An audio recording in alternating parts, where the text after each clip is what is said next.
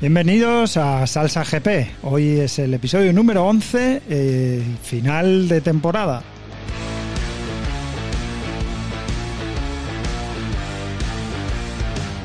Gran premio de Portimao, circuito cañero cañero donde los haya. Y nada, sin más, empezamos.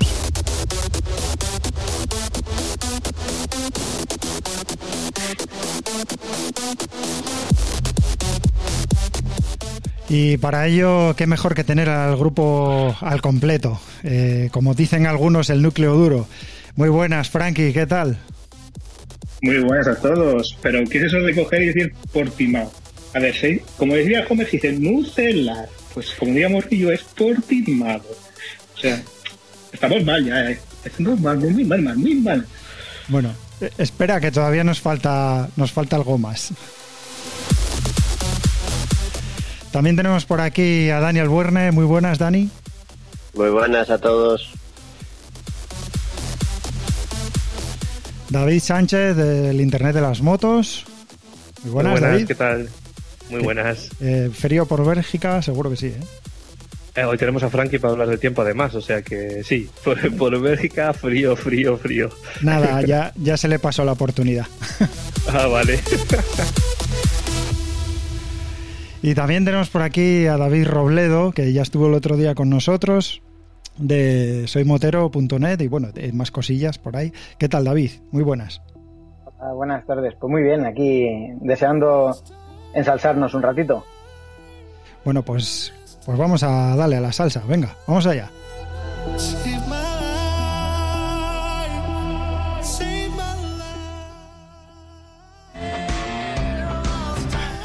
que me lío de botones. me lío los botones, la estoy liando. Vamos allá, venga, ahora sí.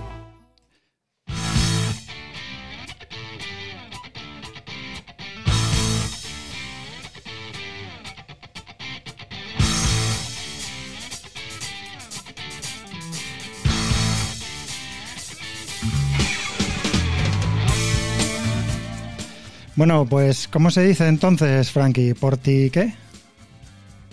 Portimao. Portimao. Pero, pero aquí tenemos un respeto por nuestros mayores. Y entonces, pues, en respeto de Morrillo hay que decir Portimado. ¿eh? Portimado. Por favor. Suena muy raro. Suena muy raro. ¿Qué va? ¿Qué ¿Cómo, decir grado? ¿Cómo decir grado? Es grado. bueno, esto es un chiste de aquí más asturiano.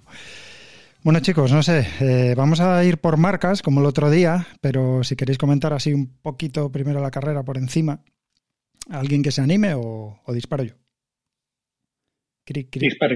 Dispare. Bueno, pues nada. Eh, Disparo por el tiempo. Victoria de Oliveira en casa, eh, como, decía, como nos apuntaba off the record por ahí Robledo soportando la presión y, no con la mejor moto de la parrilla, precisamente. Eh, las, los que deberían dar eh, el do de pecho, por ejemplo, en Yamaha, desaparecidos en combate, como, como viene siendo habitual. Y bueno, y buena participación de Miller, eh, también de, de, Morbidelli, que bueno, defendió, defendió la banda y los colores como pudo el hombre. Y bueno, creo que no, no mucho más que, destacar de una carrera, salvo el circuito, que es una montaña rusa y es espectacular. Bueno, hablar quizá de un pelín de Moto 3, que creo que fue una carrera loca y muy, muy, muy, muy emocionante. Quizá David la tenga más por la mano, ¿no? Seguro que la viste.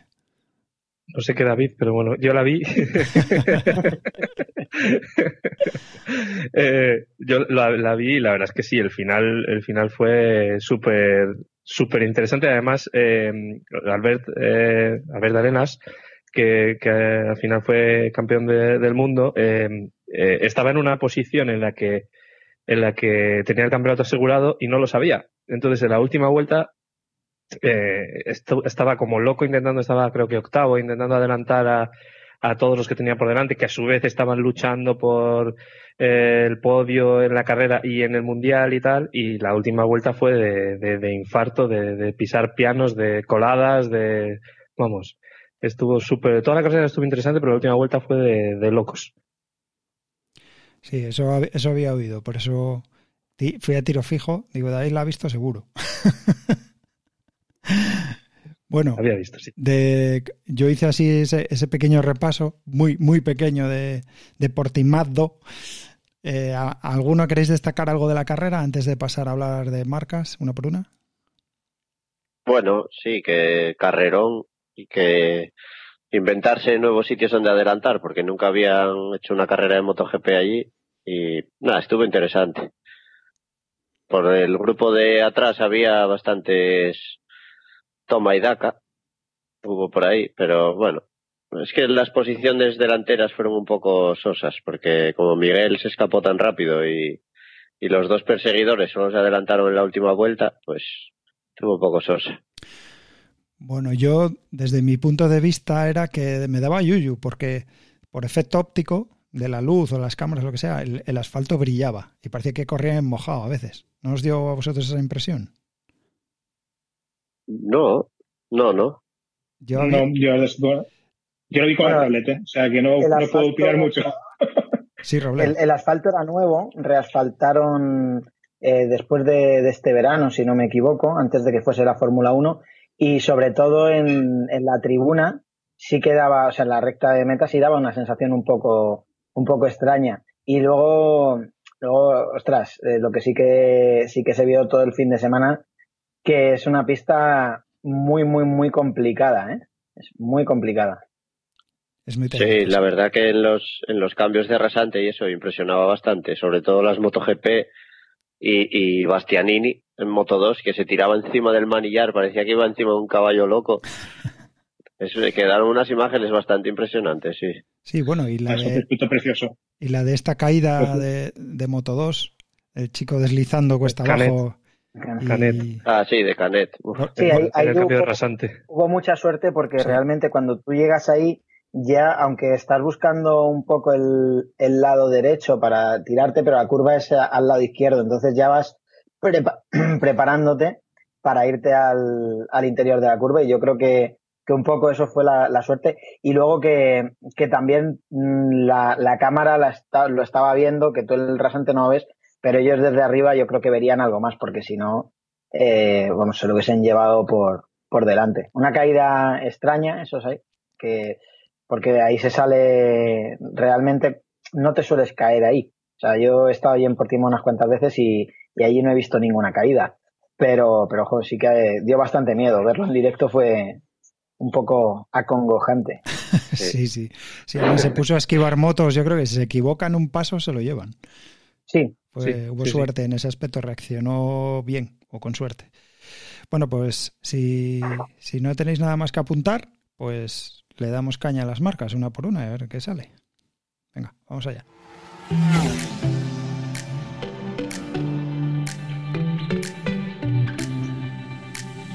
Been to every bar in the street so they can remember me.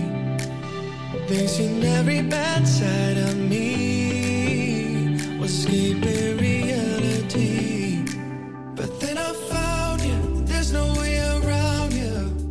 Bueno, a mí me parece justo empezar por, los vence- por el vencedor, no de marcas, eh, pero sí, sí de pilotos, ¿no? Por Suzuki. ¿Qué os parece? Estamos con Mir y con Rins. Eh, el, que, el que más rabia os dé. Venga, a disparar.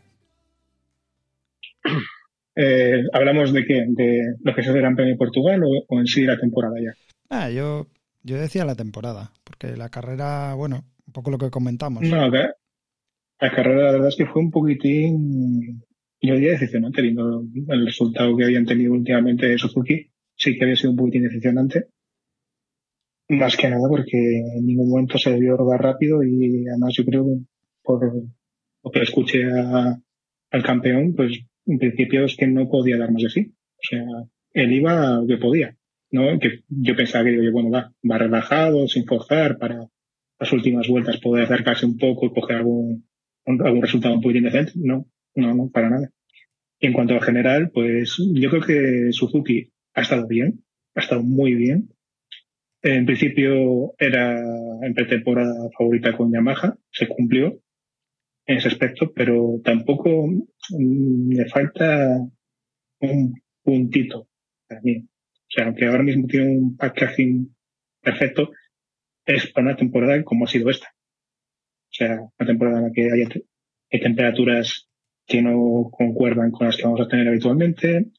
Eh, Yamaha ha estado a pajas. Honda no ha tenido el piloto titular.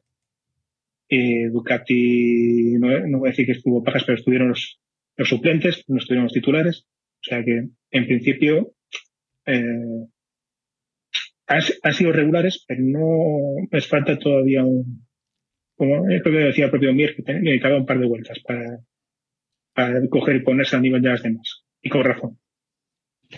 Sí, bueno, en, en, concreto en Portimao, de hecho, yo creo que Mir tuvo problemas desde el viernes con, con, electrónica, me parece, que no daban conseguido encontrar qué era lo que les pasaba y, y tenía, no, no fue capaz de, de encontrar ni el ritmo ni, ni, ni, el setup de la moto. Por lo menos eso es lo que decían, vaya.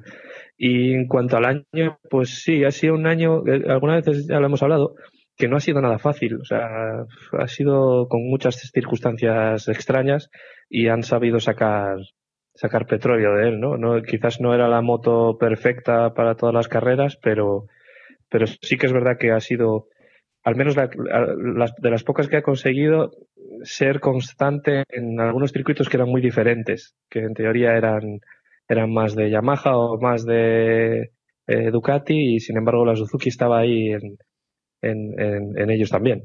Entonces, bueno, la verdad es que a, a mí me ha gustado mucho, eh, no solo por el color de los carenados, pero también por, por, por cómo lo han hecho. Y quizás, quizás lo que les faltaba este año un poco más ha sido, ha sido no tanto con Mir, pero con Rings, eh, más, o sea, lo primero, el problema de la lesión de Rings al principio de temporada y que haya sido más constante durante, durante el año. No sé si tanto es, ha sido la moto como los propios pilotos que, que han empezado, les ha costado empezar el año, porque Mir también costó, le costó coger ritmo al principio y las primeras carreras fueron un poco desastrosas. Eh, pero bueno, a todos les ha costado eh, coger ritmo este año, porque ha sido un poco, un poco extraño. Sí, a, mí de, del Gran Premio de Portugal, eh, bueno, no, no hay mucho que decir. Yo creo que llegas una semana después de haber ganado el campeonato de, pilotos y de marcas y a lo mejor no, no llegas tan centrado como debieras, te distraes un poquito, tienes muchos muchos medios que atender, muchos compromisos y, lo mismo no estás tan centrado en pista como debiera. Pero en cuanto a la temporada, creo que Suzuki ha sido mucho más fuerte de lo que de lo que arrojan los resultados. Ya lo comenté el, el otro día, pero a mí me parece que un campeón con los números de Mir eh, me deja más frío que, que otra cosa. Eh, es cierto que aún así ha ganado, pero, pero claro, no ha hecho media ni tan siquiera de, de podios, ha hecho una media de, de 12, algo, que es menos incluso que haber hecho cuarto. Un piloto que hubiese hecho cuarto hubiese ganado el mundial. Entonces te deja frío, pero si luego lo analizas, ves pues que, que la lesión de, de Rins, la, las caídas que tuvo Rins estando delante en, en Le Mans y en Austria, eh, la bandera roja de Austria cuando Mir iba escapado, realmente mmm, los números no hacen justicia a lo que hemos visto en, en pista a diferencia de, de, lo que pasa con otras marcas. Entonces, yo creo que, que Suzuki, aun habiendo ganado el Mundial, es el gran tapado y bueno, que no es la mejor moto, que no sé qué. En las pistas rápidas han ido rápido, ya no tienen tantas carencias de velocidad y no han perdido su esencia, que es el paso por curva, que para mí, por ejemplo, eh, Rins es uno de los pilotos más fuertes en paso por curva que hay ahora mismo en MotoGP. Sí, yo coincido bastante con vosotros. Sí, es que de verdad que empezaron un poco con la lesión de Rins, que parecía que era el primer piloto del equipo o el que llevaba un poco la, la varita del mando. Y, y luego durante la temporada se fueron haciendo fuertes y estuvo bien. Lo único que le achacaría yo es que, como dice Frankie, si hubiera habido un piloto puntero con una Ducati que siempre estuviera ahí como Dovicioso otros años o o si hubiera estado Márquez o alguien así, pues yo creo que no lo hubieran ganado, porque la media de puntos que, había, que hacía Dovicioso otros pilotos en otras temporadas era superior a lo que hizo el campeón este año, que no le quito mérito, ¿eh? fue el campeón merecido porque fue el mejor de todos y lo demostró.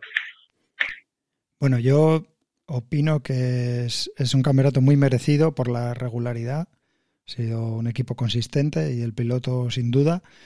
Es verdad que ellos incluso reclaman ahora para el año que viene que no, no se puede tocar motor, pero a mejorar pues está chasis y electrónica. No sé hasta qué punto el chasis es mejorable porque está claro que el paso por curva muy bueno. Eh, la electrónica igual tiene que ver con este fallo que parece ser que tuvo en esta carrera, ¿no? Eh, que no, no, trabajaba bien hasta tener que, bueno, que, que quedarse como se quedó.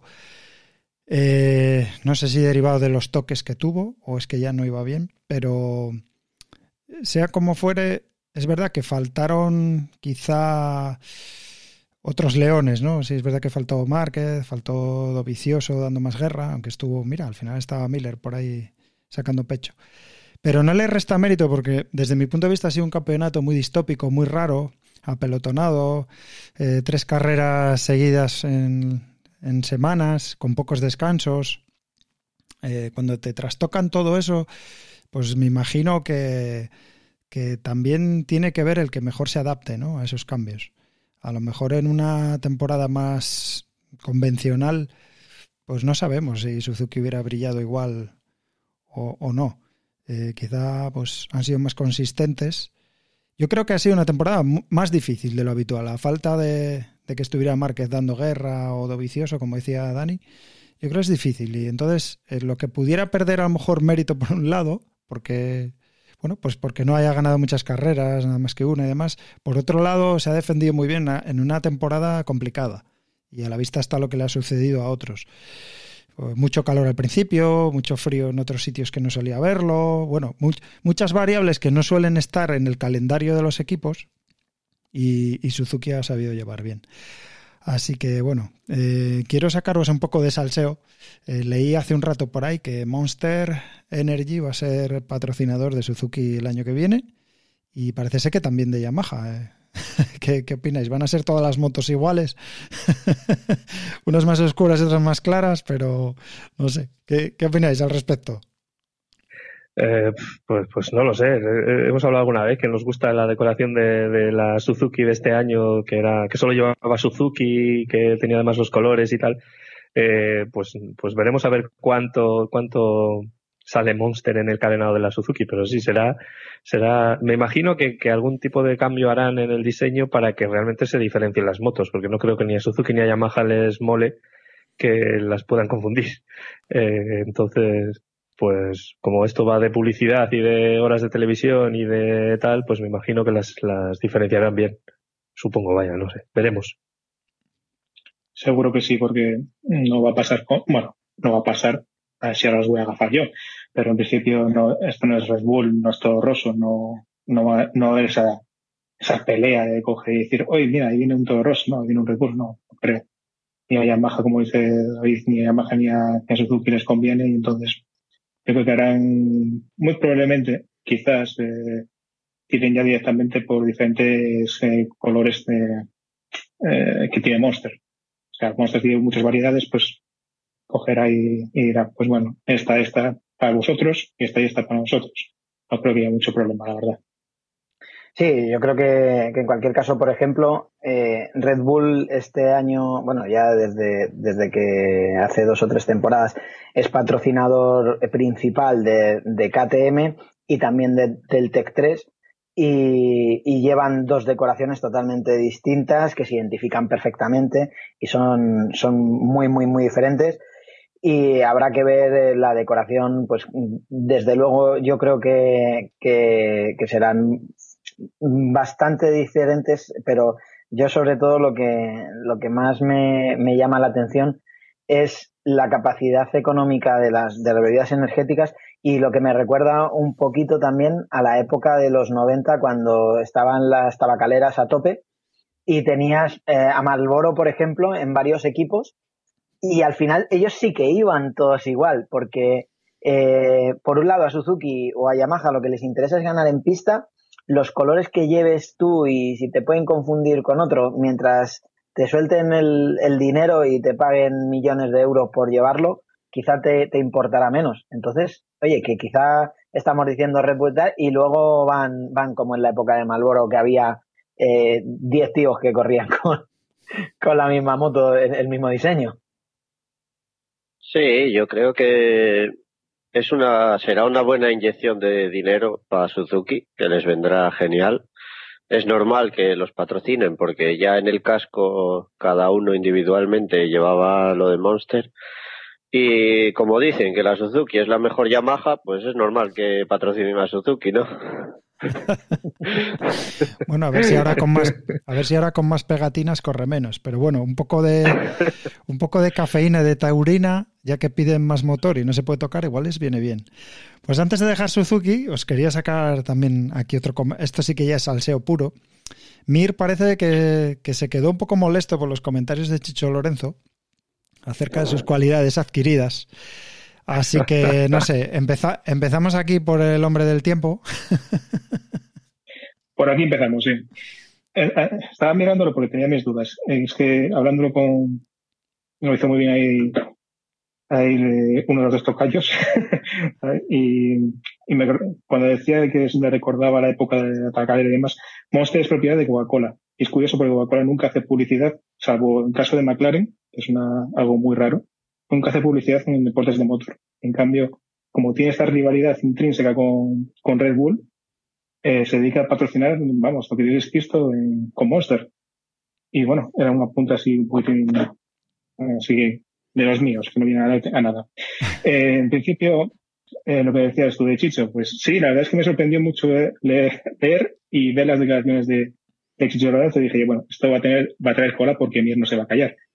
Y dicho y hecho. O sea, eh, y pareció una salida de bolos, otra más, eh, de Chicho, que, que la verdad es que, joder, hablábamos de, hablábamos del hijo siempre, pero es que de casta me viene, porque, tía, o sea, Jorge casi es un bendito comparado con el padre. Y normal, normal lo que dijo Joan, porque, joder, o sea, de, no, no habrá aprendido cosas desde que ha dejado, vamos, el cuello de, Chicho Lorenzo. Evidentemente, Chicho le habrá inculcado X cosas que después podemos hablar en el grupo de Telegram de los pros y los contras y demás, que he visto que hay muchos hilos que habla de ello, y Chicho, pero en principio eh, yo creo que tiene toda razón Joan. O sea, eh, las cosas como son. Él se ha ganado el título y se ha ganado el título, o sea, por méritos propios y si ha estado ahí, pues sí, ha sido parte de su formación, pero pero hijo mío, esto es como un profesor que tienes en la, en la GD o en la, ESO. No, después de tantos años no va a decir, gracias a Steve Curano, pues he llegado a ser doctor honoris causa de la universidad. No creo.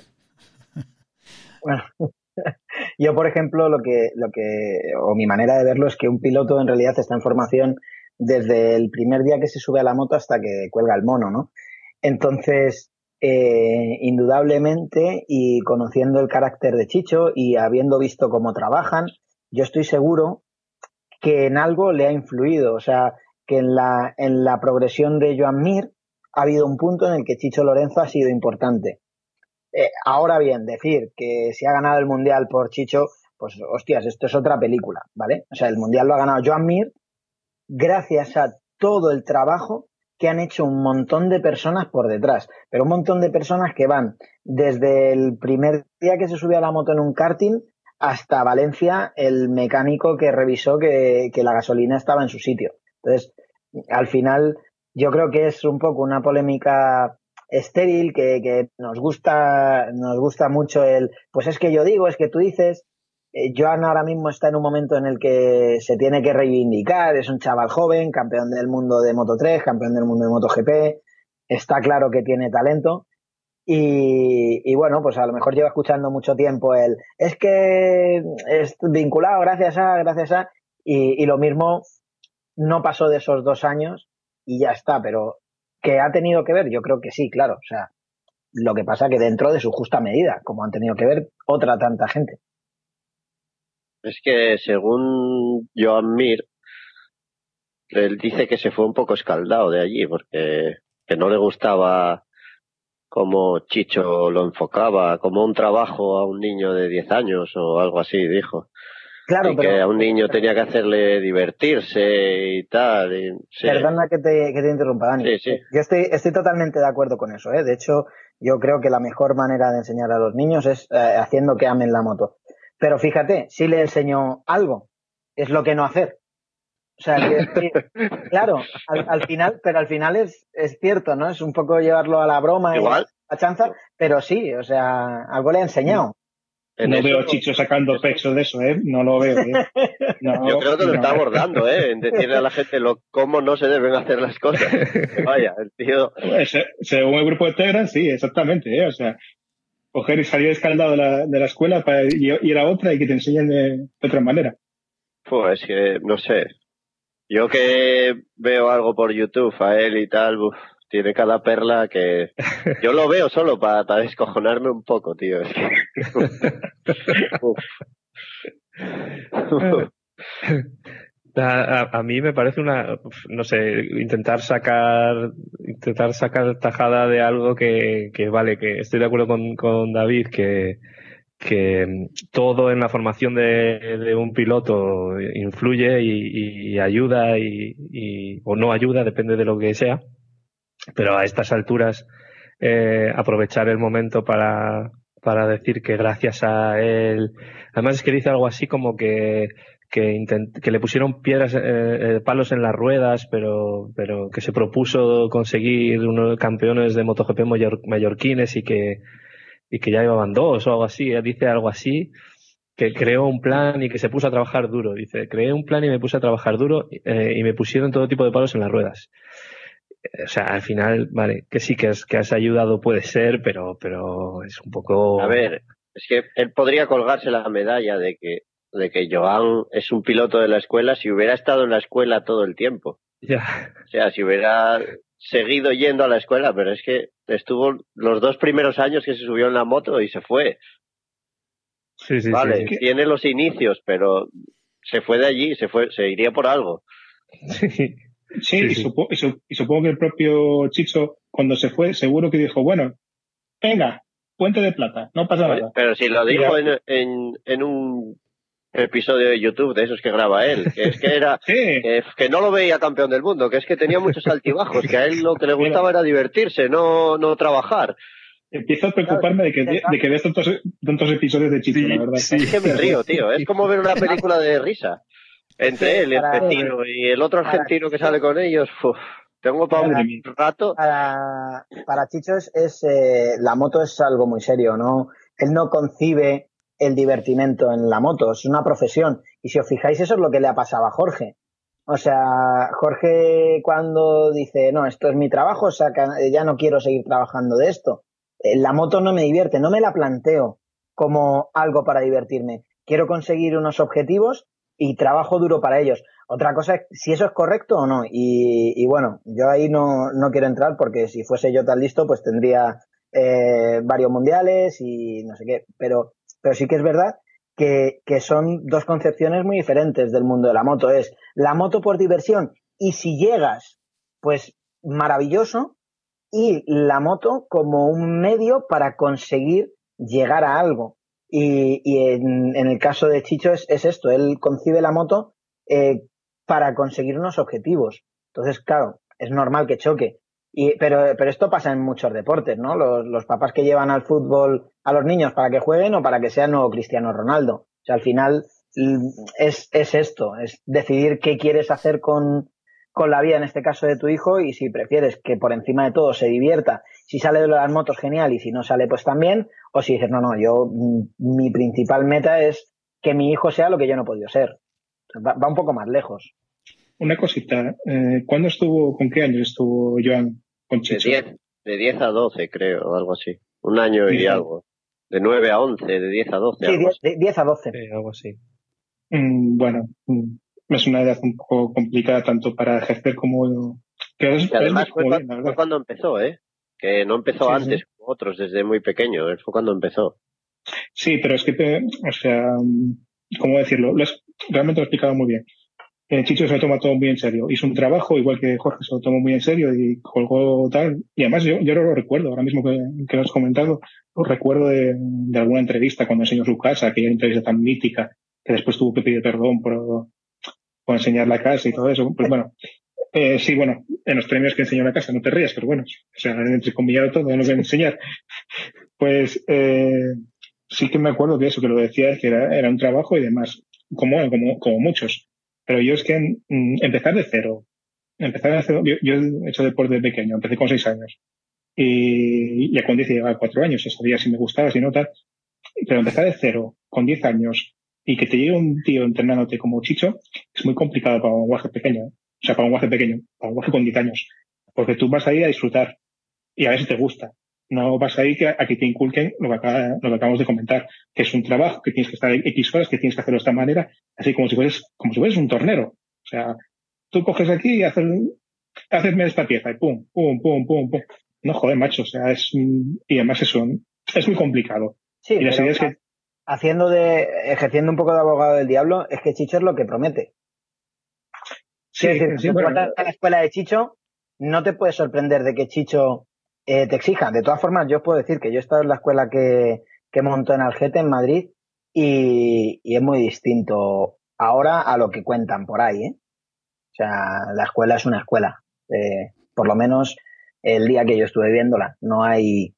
Es una escuela como cualquier otra donde se intenta que los niños vayan bien y, y seguros. Eso sí que es algo muy importante, que en otras escuelas eh, no lo he visto tanto, pero Chicho, y por, por, por poner las cosas en su sitio, es, está muy obsesionado con la seguridad ¿eh? de los chavales. Mucho. Es, diría yo, a día de hoy, es más su obsesión por la seguridad de los chavales que por conseguir que salgan pilotos en el futuro. Hombre, es que eso debería ser lo principal. Porque, No lo pues lo debería ser lo principal porque, mm, dicho sea de paso, a mí me tocó una época muy oscura en cuanto a seguridad y que vamos, que claro, era como cuando Fernando cogía y corría mm, por, la, por las calles de Villaviciosa, cuatro balas de paja y venga, echa a correr con car. Pues motociclismo igual, ciclismo igual, y son tiempos bastante oscuros en ese tema. Y, y claro, a la seguridad tiene que ser un referente, y más viendo los sustos que nos pegamos realmente este fin de semana con la Fórmula 1, con Grosjean. O sea, es un referente, tiene que ser lo primero, ante todo. Eh, sea, después ya hablaremos de estéticas y demás, pero asegurar ante todo, y me alegro de que, de que Chicho lo haga. Sí, dime, jefe, por favor. Estáis con bromas audiovisuales que la gente no puede ver. Estaba Dani cortándole el cuello a, a Frankie. bueno, ha, de- ha derivado bastante este apartado de Suzuki. Hemos terminado con Chicho y se ha alargado. Eh, pero bueno, voy a poner yo mi puntilla final, si os parece.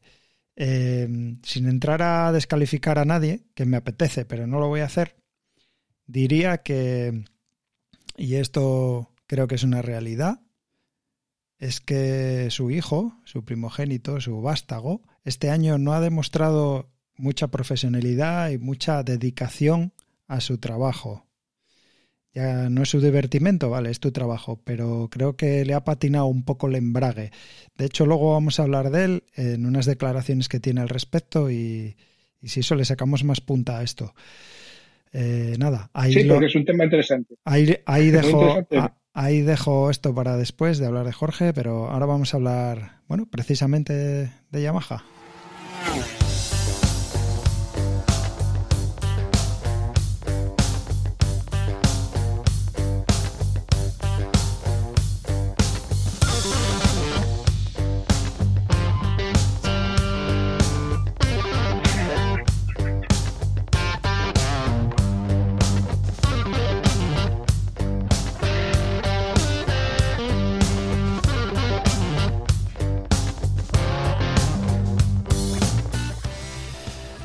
Pues Yamaha, que, era la eterna promesa de este año, como equipo, como satélite y como todo. Y al final, nada, agua de borrajas.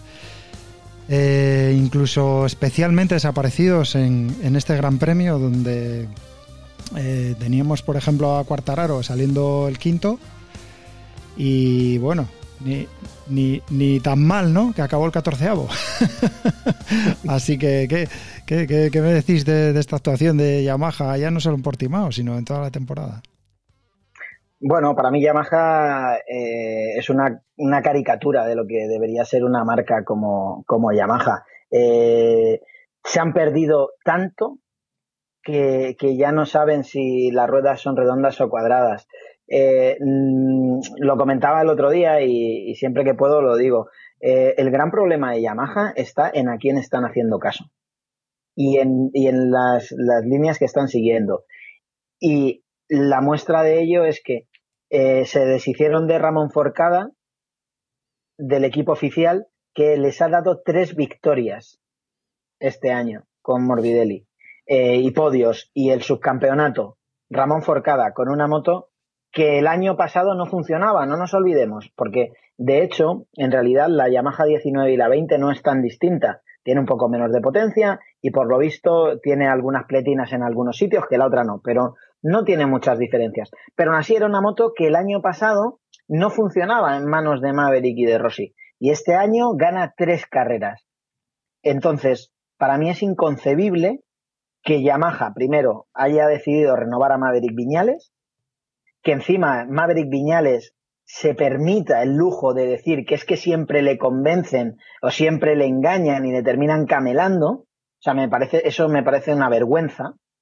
Y, y, luego el, no, es, es, verdad, es que se están riendo, es lo que digo, pero, pero es cierto que, que al final, cuando tú tienes un, un piloto que utilizas como referencia, porque Rossi, bueno, pues ya ya hace, hace años que cayó el, el, mito aquel de que preparaba bien las motos.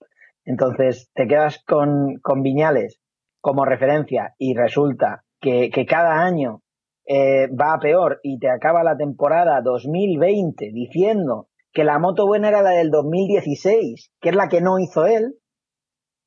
Ostras, es que no tengo más que decir si después de cuatro años la mejor Yamaha que has llevado ha sido en la que tú no has tocado un tornillo, vamos a plantearnos de qué estamos hablando. Para mí ese es el resumen de Yamaha. Pues poco más que añadir, la verdad. Es que no, no se puede añadir mucho más. No, no sé qué decir, es que no sé qué decir. Yo estoy perdido completamente con ellos. No, no me cuadra que, que que hayan ganado las carreras del principio, que luego ganen una así y en la siguiente decimoquinto, que no sé, no, no me cuadra nada. La verdad que me, me hace estar perdido completamente. No sé qué esperar de ellos, ni de la clasificación, ni de la carrera, ni de nada. Y no sé qué será de ellos el año que viene. No tengo ni idea. Sí, pues más o menos lo mismo. Es difícil explicarlo. Han pasado, yo creo que tienen demasiadas cosas. Eh, yo creo que Robledo lo ha resumido muy bien. Eh, están muy perdidos en, en, todo. O sea, desde, desde eh, haber dejado marchar a, ingenieros que, y a gente que, que conocía bien la moto y, cómo ponerla en, en marcha, a, a, tener pilotos que, que no, que, que, no saben preparar la moto que no son capaces, no, no digo que no sepan, pero que no están siendo capaces de hacerlo y, y que de hecho, pues con la presión que han tenido este año no han sido capaces de, de, sobrellevarla y, y, han, y han flojeado mucho los momentos en los que tenían que demostrar que, que valen para que valen para estar ahí donde están, ¿no? Entonces, pues, pues, pues lo que habéis dicho, están perdidos y, y mi sensación es que no, no tiene visos de que vayan a dejar de estar perdidos a corto plazo porque no, no hay, no, no, están haciendo ningún tipo de cambio, ya no solo en la moto como tal, que eso lo veremos, pero en, en, en la gente y en el equipo que está, que está encargándose de hacerlo. Entonces, no sé, eh, lo tienen complicado si no, si no cambia algo mucho. Bueno, en definitiva, Yamaha es una casa puta, es mal organizada. Básicamente. Básicamente porque porque la, sí, ya. La madame está perdida, ¿eh? No, les falta una madame, porque el Link Jarvis está a pajas, ¿verdad? Y, y realmente ves lo que dijo Robledo, es que el año pasado ya tenían problemas. Lo que pasa es que, bueno, pues parece, ya funcionaban mejor las, las satélites que las oficiales. Bueno, ahí estaba Cuardaro, que le daba de vez en cuando guerra pues a, a Mark, si no Viñales pues se despertaba un día y decía, hostia, tengo una moto, voy a andar con ella. Y igual hago, una, hago un podio, gano carrera, pero bueno, así pasaba, pasaba Yamaha. Pero claro, como hay tanta diferencia, o Mark era arrasaba, pues entonces no había nada que discutir. ¿eh? Un fulano que te gana la burra de carreras que ganaba, que ganó más que el año pasado, pues no había nada que discutir. Llegó este año, se lesionó la primera carrera Mark, y ganas las primeras carreras y dices tú, joder, pues este año tiene que ser nuestro sí o sí. después eh, eh, te hundes en la inmundicia. Y aparte de eso, pues habías contratado al último supuestamente que hacía la moto como probador, la última moto buena, como como me apuntaba Robledo que decía Viñales, pues te las deseabas muy felices para recuperar ese feeling de moto. Llegó el COVID, no hubo pruebas, y después, casualmente, oye, mm, al principio de año no había que probar, después al final de año había que probar la de Dios de cosas, no sabe por qué, pero bueno, había que rodar en Portimao, en Misano y tal. Bueno, en Misano, si no recuerdo mal, o sea, los oficiales no, pero eh, vamos, eh, si Frankie, Frankie ganó, ganó, ganó Misano, si no es una primera o segunda, ¿no? Y O Viñales. sea, y Viñales después. Pero, o sea, fue, fue Frankie primero y Viñales después, Sí. No recordar. Sí, sí. Pero no había rodado y tal. Bueno, que al final siempre, siempre, durante todo el año, se fueron escudando. mm, cada vez que salía un mal, par de malos resultados, mm, me decepcionó Fabio, porque Fabio hizo lo mismo que Viñales y demás. Rossi se la pelaba todo. O sea, en plan, mismamente la caída de Misano se demostró. Fue todo un despropósito. O sea, Yamaha es un despropósito en general. Desde el, desde el Jarvis hasta, hasta el último. Pasando por todos los pilotos, incluso el probador. Pero es que no hay dónde cogerlos, porque, vale, Frankie, por ejemplo, tuvo una lesión. Seguro que si hubiese tenido esa lesión, igual que Rins, hubiesen estado más cerca, incluso muy, incluso muy por encima de Mir, muy probablemente. Ojo. Yo yo para mí puede darse el caso, que hubiese ocurrido. Pero claro, son todos esos easy, easy, easy. Pues, y si no hubiera habido coronavirus, Mar Márquez igual no hubiese corrido la primera carrera. Él. Por lo tanto, no hubiera, no hubiera caído. Por lo tanto, y podemos continuar así. Yamaha no tiene remedio, por lo menos el año que viene yo tampoco le veo la misma trayectoria. Yo para, para Yamaha eh, la única solución que veo, de verdad, y, y puede sonar muy drástico, es un cambio en la cúpula. Y a partir de ahí, mm, volver a rehacer todo el equipo. Yo, Porque yo estoy ahora, contigo. ahora mismo es, es como este equipo de fútbol, eh, bueno, yo no soy futbolero, a lo mejor digo una tontería, ¿no? Pero que entra en una, en una debacle, en una crisis y tal, y, al final tienen que cambiar al entrenador, pero luego se dan cuenta que en realidad el presidente no estaba gestionando bien porque se ha cargado a tres entrenadores, pues esto es lo que tiene que hacer Yamaha. Tiene que coger, borrar y empezar de cero. Y no es, eh, no es aparte de la, del- de la gestión de, de pilotos y tal, creo que tiene muchos más problemas, muchísimos. Y, y cómo han gestionado los mecánicos, eh, uno de los mecánicos con más historia en, en Yamaha, eh, que sale Brins, se va. Eh, no, no, son, son muchas cosas que no concuerdan, que, que al final se están quitando a, a la gente que ha hecho las Yamaha rápidas, están metiendo a gente que no lo conoce, están mezclando a lo mejor ideas y, y al final esto solo se, creo que solo se soluciona con un papel en blanco. Sí, sí, yo la Sí, sí, gestión no estuvo muy bien. Porque si al final ficharon a Lorenzo porque hacían, hacían la Yamaha rápida, Jorge, se supone que las fueron años buenos de Yamaha porque iba rápido él y iba rápido Rossi también. Y, y por mucho coronavirus que haya, al final las otras marcas estuvieron rodando y a él lo dejaron ahí en casa cuando podían haberle dicho, no, mira, te vienes a Japón y aquí te vas a hartar a dar vueltas. Pero, no sé, yo creo que es mala gestión sobre todo. Hombre, los pilotos también son un poco llorones, pero... Pero, pero bueno, mira, al final ahí está Morbidelli con la moto del año pasado y, y el que mejor resultados hizo y con un Easy, como dice Frankie, igual hubiera sido campeón del mundo. A ver, las cosas como son. Yamaha no es que lleve mal año pasado, lleva mal desde el 2015. Desde el año de yo es que gané el título pero me lo robaron, entonces lo regalaron a Jorge. Entonces empecé a, a llorar Valentino. Desde ese año cuesta abajo sin frenos. Porque al año siguiente ya mm, se decidió por X por Y que se apostaba por Valentino, de apostarse, de apostar por, por Jorge, una, vamos, algo que está muy bien en plan marketing, pero que después no vale absolutamente para nada. O sea, tienes el campeón del mundo en vigor y no apuestas por él, apuestas por un fulano que hace seis años que no te gana un título. Para lo mismo, vamos a apostar por, por Valentino. Y después lo peor es que el recambio que buscaron. Porque sí, o sea, en Suzuki funcionaba.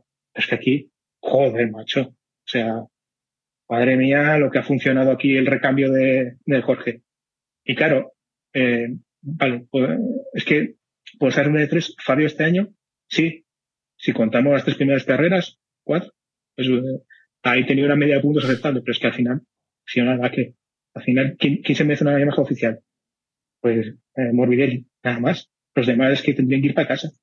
O sea, y al final tienes un equipo oficial que es Fabio y Maverick el año que viene. Joder, macho. Pues Elita. Y después, y después lo que, lo, lo que dijo Robledo, o sea, es que eh, Madre Viñales, pues en sus pataletas continuas que coge y echa y echa forcada, nada, que no lo quiero, eh, mandarlo para otro lado. Pues, mm, pues, pues vale, pues bueno. Pues este chaval te ha, ha ganado tres títulos y tú qué has ganado, aparte de, de un concurso de atún calvo. O sea, Cuando, cuando ganó más carreras en Yamaha fue cua- mientras lo tuvo a él, ¿no? Luego lo Claro. despachó y... claro, claro, es que... es Porque que empezó su- fuerte. Empezó fuerte en Yamaha en el 17, con forcadas de tal, pero... porque te- tenía una línea de trabajo ya prácticamente hecha, pero a partir de a partir de ahí se perdieron, o sea, las indicaciones que debió dar este hombre y Rossi, pues Rossi debió, pensar que, que eso, que lo de 2015 que volver a repetir y eso fue como lo de este año. Es una cosa que te ocurre una vez y ya no eres el que eras y, y ya está, ¿no? No, no va a ser todos los años, va, pues va a venir el décimo, va a venir el décimo, va a venir el décimo, joder, macho. O sea, que ya llega un momento en que tienes que darte cuenta de que no, no va a llegar el décimo y está bien que puedas correr y sigues dando, y sigues dando guerra. Bueno, este año no tanto, pero, pero no. O sea, se equivocaron todos. Desde el, desde el 2015 en Yamaha se equivocaron todos. David, Todos, todos, todos. David. Tengo muchas ganas, tengo muchas ganas de escuchar a Crashflow este año que viene. Porque, porque si hay un tío que no se muerde la lengua es él en el pado, que es de los pocos que hablan, que hablan claro, que tiene, que dicen lo que les da la gana, y más siendo probador, que me imagino que le sudará bastante todo. Igual no tiene tanto, tanto acceso a los micrófonos, igual no lo entrevistan tanto, pero estoy seguro que algún titular el año que viene nos va a dar de, de eso, de, de, de- de algún, alguna cosa de ahí, de, de algún insight de, de Yamaha. Si no habla, lo llamamos nosotros, ¿eh? hombre. Yo acá últimamente lo veo muy pacífico, no es, no es el paisano que era ya, ya, ya también debacle. Bueno, es que este por año se Yamaha, lesionó, ya- hombre. Pero es que es, es firmar por Yamaha, ya vas en debacle, ya vas en- es como, es como el remolino de- del váter, pues ya te, te succiona y vas para abajo. Ya, Bueno, eh, veo que da, da para bastante Yamaha. Aunque sí, yo estoy de acuerdo con vosotros. Eh, se han sumado muchos factores. Pilotos eh, muy quejicas. Eh, no sé si trabajadores o no, pero a priori parece que un poco eh, derrotistas de mano. Rossi desaparecido. No sé, no lo he visto yo ahí muy, muy peleón, ni muy profesional, ni muy como le da igual. La moto va, la- va pues va, si no va, me da lo mismo. Y el año que viene voy para Petronas y ya veremos. Yo creo que ya está ahí nada más que a firmar los cheques y, y a poner la mano. No lo veo yo muy peleón. Y, luego la sorpresa de Morbidelli con la moto del año pasado. Parece ser que el preparador tiene mucho que ver.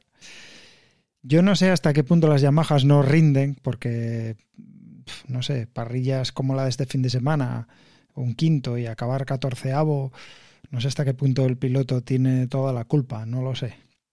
Yo creo que ahí hay parte y parte, ¿no? Pues por algún lado esa moto no va, no gira o lo que sea. Ya no que no corra, sino algo tiene que haber, porque, a ver, mancos no son, Viñales lo mismo, y hasta Rossi. Entonces esa moto algo tiene, algo tiene que no va. ¿Qué puede fallar? Lo que decís, pues la cúpula, descontrol de con el tema de los mecánicos, mezclando cosas que no funcionan, no la máquina no está engranada, no va bien y entonces no al final el resultado pues sí, Robledo. Sí, eh, dices que, que, que en cuanto a lo que falla, ¿no? Eh, yo cuando hace, hace tiempo tuve suerte, la suerte de hablar largo y tendido con, con Juan Martínez y él estuvo en la época de Ducati cuando llegó Rossi y revolucionó el gallinero, que venían de una moto que, que más o menos iba y empezaron a hacer cambios y cambios y cambios y cambios y al final en competición los cambios tienen que ser pocos, pausados y entendiéndolos. Cuando tú empiezas a hacer cambios a toda mecha, esto no funciona, lo siguiente, esto no funciona, lo siguiente, de repente te pierdes. O sea, yo esto eh, aquí lo, lo he visto en el Campeonato de España, incluso con motos de stock, empezar a tocarla y al final tener que coger y tirar la moto porque has tocado tanto que ya no sabes ni dónde estás y empezar con una moto nueva. De haber empezado la temporada de maravilla, tienes una carrera mala porque, oye, pues porque pasa, porque no has dado con la puesta a punto, porque tú no has estado fino, por el tiempo, por lo que sea. El piloto se vuelve loco, la moto dice que no va, que no va, que no va. Empiezas a tocar y estás, estás muerto. O sea, no hay nada que hacer. Si esto pasa con una moto de stock, imaginaos con una moto GP que te hacen lo que tú quieras en 10 días. Entonces, al final, hay que, creo, creo que esa es parte, y por eso me refería también a lo de la cúpula. Tú no puedes darle al piloto siempre lo que quiere, porque, eh, y menos a un piloto que no es estable. No, y además, a ver, eh, las cosas como son. Y creo que en Yamaha incluso eh, sigue intentando con, conte- contentar a Rossi por todo lo que les ha aportado, que es un poco cómico, porque ya lleva tiempo sin aportar nada, pero por todo lo que les ha aportado, seguro que, están incluso igual llevando varias líneas de trabajo a la vez. Y al final te los encuentras como este último fin de semana, ahí en la carrera, los tres juntitos, las tres Yamahas oficiales, los tres juntitos y por debajo del décimo puesto. Entonces quedas tú como una, o sea, tú, pues, oye, es que a lo, a lo que vimos antes, a ver, este fulano no sabe, no sabe la línea que tiene que seguir, este tampoco, y este eh, lo he fichado para el que viene y tengo mis dudas de que sepa también. Entonces, es un año, o sea, llega un momento en que te das cuenta de que has metido una pata hasta el fondo. Pero es que te digo que llevas metiendo la pata desde hace muchos años. Y vas, tomando error tras error, tras error, tras error. Igual que pasa con la moto que acabas de decir, que, y pasa en un videojuego. Tú coges, tocas un pelín, una cosa tal, y ya te das cuenta de que, pues, para volverlo a, a ponerlo como antes, jodido. Pues eso, con pilotos, mecánicos, toda la cúpula, incalculable. Antes que decías tú de que habían apostado por Rossi en vez de Jorge Lorenzo, pues bueno, hay declaraciones de, de Jorge defendiéndose como gato panza arriba. Y bueno, algunas se la compro y, algunas no. Eh, es verdad que él sí deja entrever que hay un descontrol dentro de la marca, porque él defiende que su rendimiento por Timao, pues que le enviaron pues unos mecánicos que no estaban a la altura, que no estaban, que no comprendían bien eh, lo que tenían entre manos, no estaban preparados para trabajar con presión, que fueron con lo justo, me imagino que se, se, se referirá a los medios, un poco defendiéndose de su bajo rendimiento. Luego, por otro lado, dice que bueno, que él allá por junio ya le dijeron que no iba a haber más test y que bueno, que él se había retirado para vivir bien, entonces que dejó de entrenar al mismo nivel, que por eso está desentrenado. Eso ya no se lo compro. no se lo compro porque Pues, tú, tú si quieres compra- estar, si quieres estar, te No, tienes que mantener, no puedes dejar y luego, bueno, ahora me pongo a entrenar, ya lo he perdido a ciertas edades. Me, jo- me jode, me jode rescatar a Jorge Lorenzo, pero cómpraselo. Estefan Bradal le pasó lo mismo con Marc Márquez. Dijo que tuvo que ponerse a entrenar porque él no estaba para, para- vamos, con una carrera para dar, para dar cuatro vueltas, sí, pero que no estaba en forma. Y, y es, y es, vamos, es piloto probado de HRC. O sea, Ya, que- ya, y le pasó lo mismo. Y al final tuvo que operarse el síndrome de tal porque la carga que tuvo y demás fue a raíz de eso, de que él físicamente no estaba y además pues, se, la, se la grabó. Y tuvo que operarse por eso. Y después ya tuvo la segunda parte de la temporada bastante mejor. Lo de Jorge Lorenzo, no voy a defender a Jorge Lorenzo. Pero parte, me lo- parte y viendo después de todo lo que hemos dicho de Yamaha, se lo compro. De que cogieron y dijeron, mira, no te necesitamos porque no vamos a hacer más test. Es que fijísimo. O sea, fijísimo, fijísimo. Sí. Viendo, viendo todo lo que hemos visto hasta ahora, fijísimo, vamos. Justo co- coincide en el tiempo con, con todos aquellos rumores de que si Jorge volvía con Ducati, con tal, ahí hu- hubo una de Yamaha de tu, tu, tu, para, para, para, a este tío información la justa. Este tío no le vamos a subir a la moto más que si es estrictamente necesario.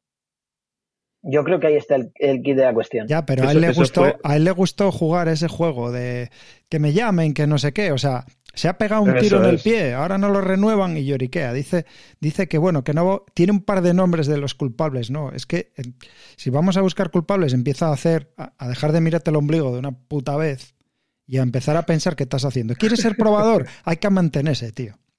Tú lo que no puedes decir, no, ahora ya no hay más test en todo el verano. Bueno, pues a engordar y de fiesta y tal.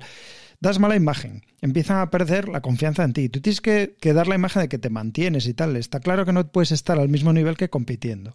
Pero es que, Pero que no tú, sé. tú- tú si apareces ahora en Navidad con una barriga de, por decir, ¿eh? porque pasaste, te van a subir una moto. Si andas coqueteando con otras marcas, te van a dar equipo, te van a dar material del año que viene para que lo pruebes. Y un mojón. Yo creo que él mismo se pegó un tiro en el pie. Sí, David. Pero si no se subió ni, ni a una supermotar de 125, es que ni a una dos tiempos se subió, imagínate. Es que eso voy, se ha dedicado a estar de fiesta. Entonces, claro, Porque no le eso, gusta y andar los en moto, lo ve eso, como y los coqueteos, pues entre eso y la merienda negra que tiene Chicho. Yamaha, pues imagínate.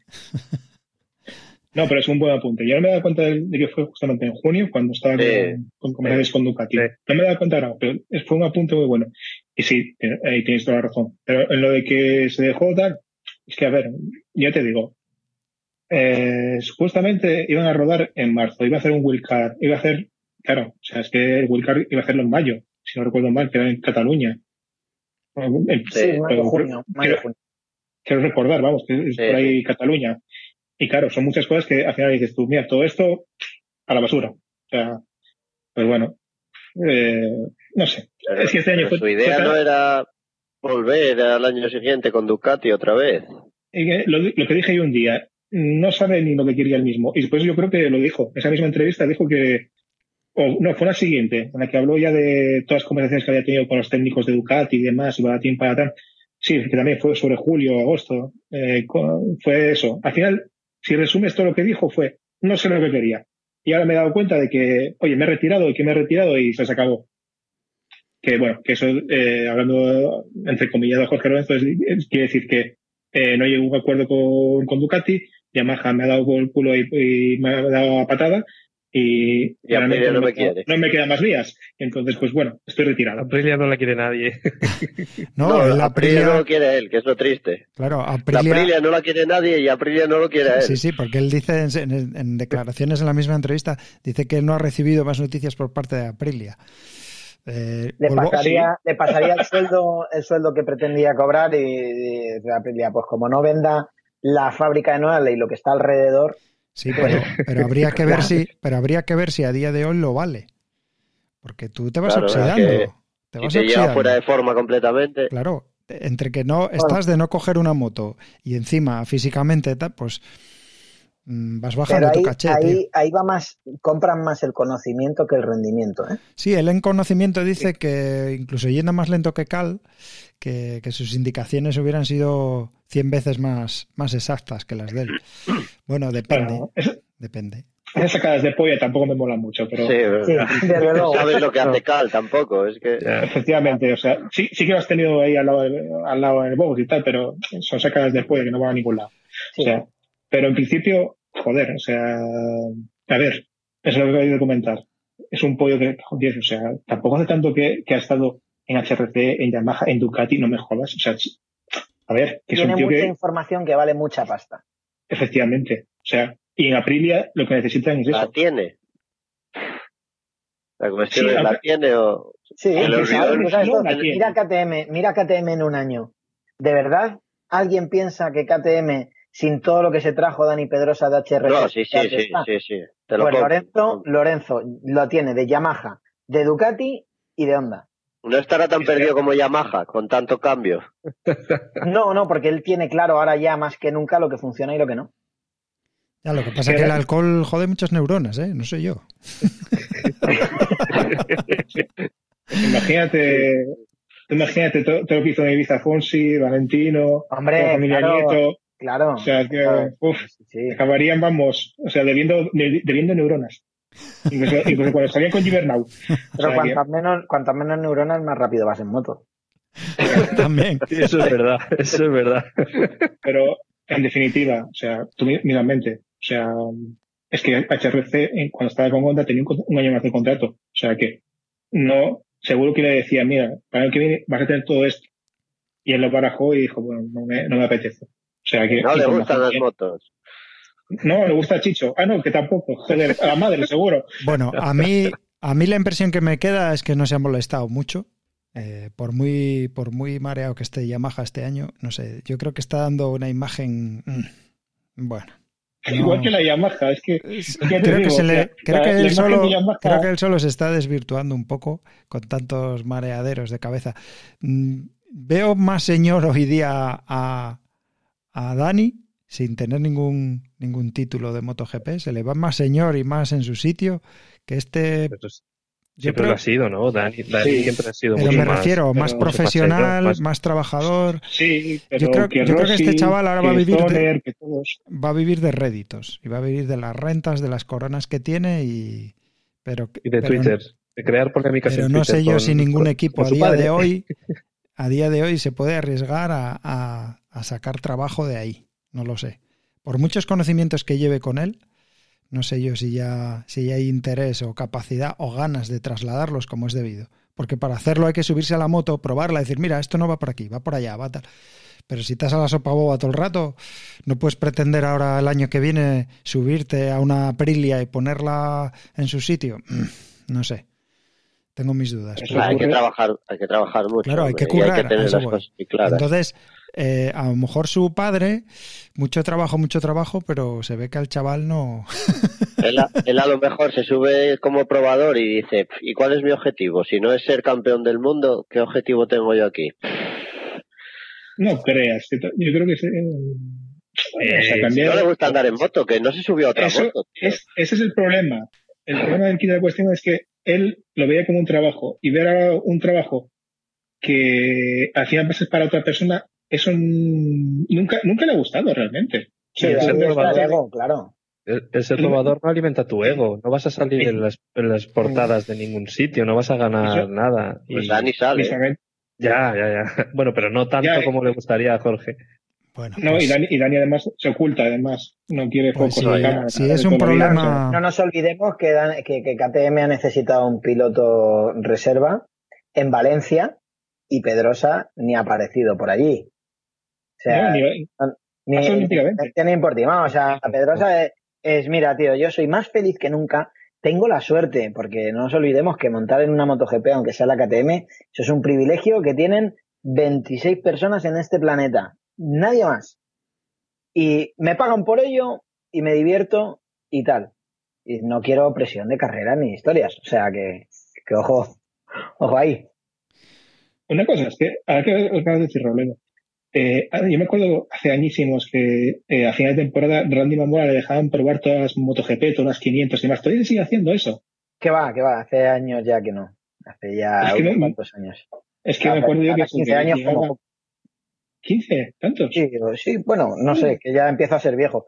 Pero por lo, me- por lo menos 10 años yo creo que sí. O sea, las motos GP modernas no las han llegado a probar. Las primeras sí. Pero Las 9- 990. Sí, las 990 eh, y las, las 800, yo ya no sé si las probaron. Sí, yo creo que sí. Además, eh, No, porque había, yo, yo yo la creo que además que recuerdo escribí ya estampando una cagua. Y claro, estamos, No, estás hablando 2007, 2007, hubo 2006, después. por ahí. Pues, hubo, Entonces- hubo después, por- porque yo creo que Randy eh, le preguntaron sobre la Ducati precisamente por toda la controversia. Stoner ganó en 2008, si no recuerdo mal, con 2007. Bristol y Ducati. ¿2007? Sí, ¿7? Sí, sí. Pues ese año, fijo, fijo bueno, pues es lo que dices tú también, pero fijo que se probó porque me acuerdo yo de eso, de que le preguntaba a Randy que, que si esta moto que si llevaba sola y tal, porque era lo que decía Rossi, aquella, que con los neumáticos, la electrónica, que si llevaba sola la moto, y, y claro, decía, lo miró así Randy como diciendo, ¿qué me estás contando? Cualquiera de estas muchas que se lleva sola, sí, sí, vea, vea. Lo, lo de aquí, vamos. Bueno, tenía un tema por aquí antes para dejar Yamaha ya tranquila. Y es que parece ser que Rossi invitó a su rancho a, a Joan Mir. Eh, ¿Sería para, para hacer espionaje industrial?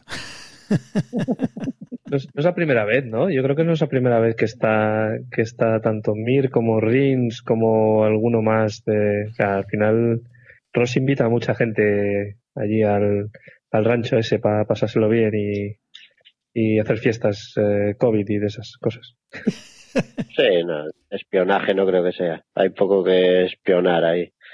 Además, Rossi ahora se va al Petronas y está más pendiente de, de lo que va a hacer Luca con la Ducati que, que de lo que tiene que hacer él con la Yamaha. Así que No, sería pues, oye, mira, fuiste campeón del mundo, fue a felicitarlo además, fue, yo creo que fue el primer piloto que fue en persona allí a, a la rueda de prensa a felicitarlo, o sea que bueno, se llevará bien con él y a pasarlo bien.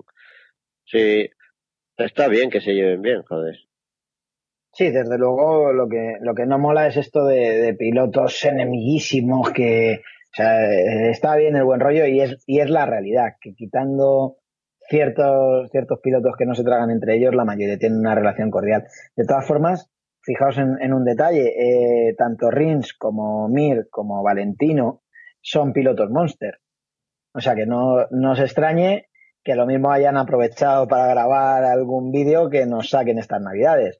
¿Sabes? Que, que quizá lo planteamos como, ah, joder, qué guay, que Valentino les, les invita a ir allí y lo mismo nos clavan un, un public reportaje de 10 minutitos derrapando allí en el rancho. Intereses comerciales.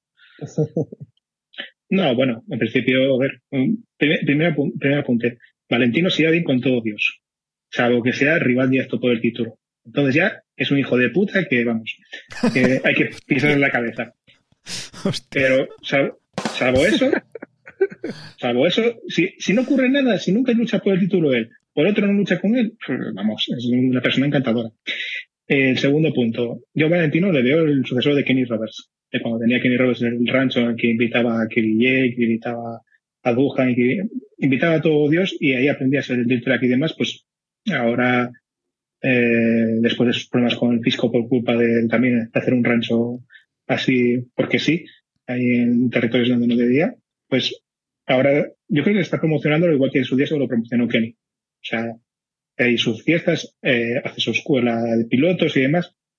Lo veo como sucesor espiritual de aquel rancho de Kenny Roberts que, que tenía aquí. Y bueno, lo veo normal. Después que puede ser una promoción de Monster, también lo vería normal. Pero es que puede ser rancho ya han pasado todo, Dios, es que pasó Marquez en su día. O sea que Sí.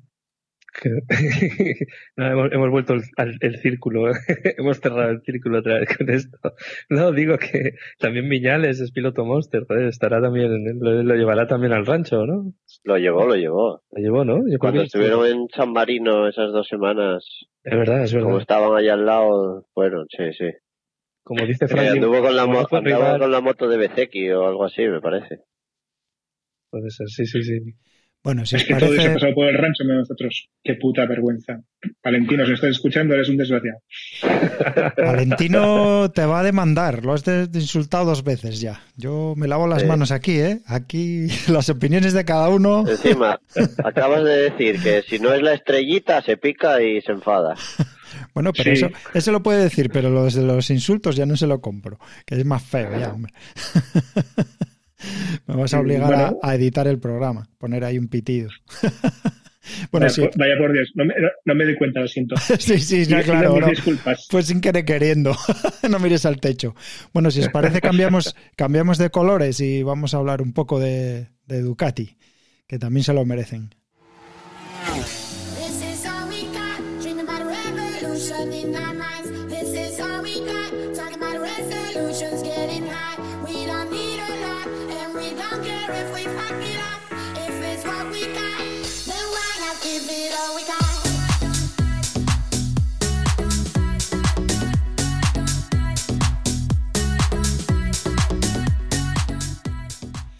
Bueno, pues eh, temporada medio desastrosa para Ducati, no tanto, no tanto como Yamaha.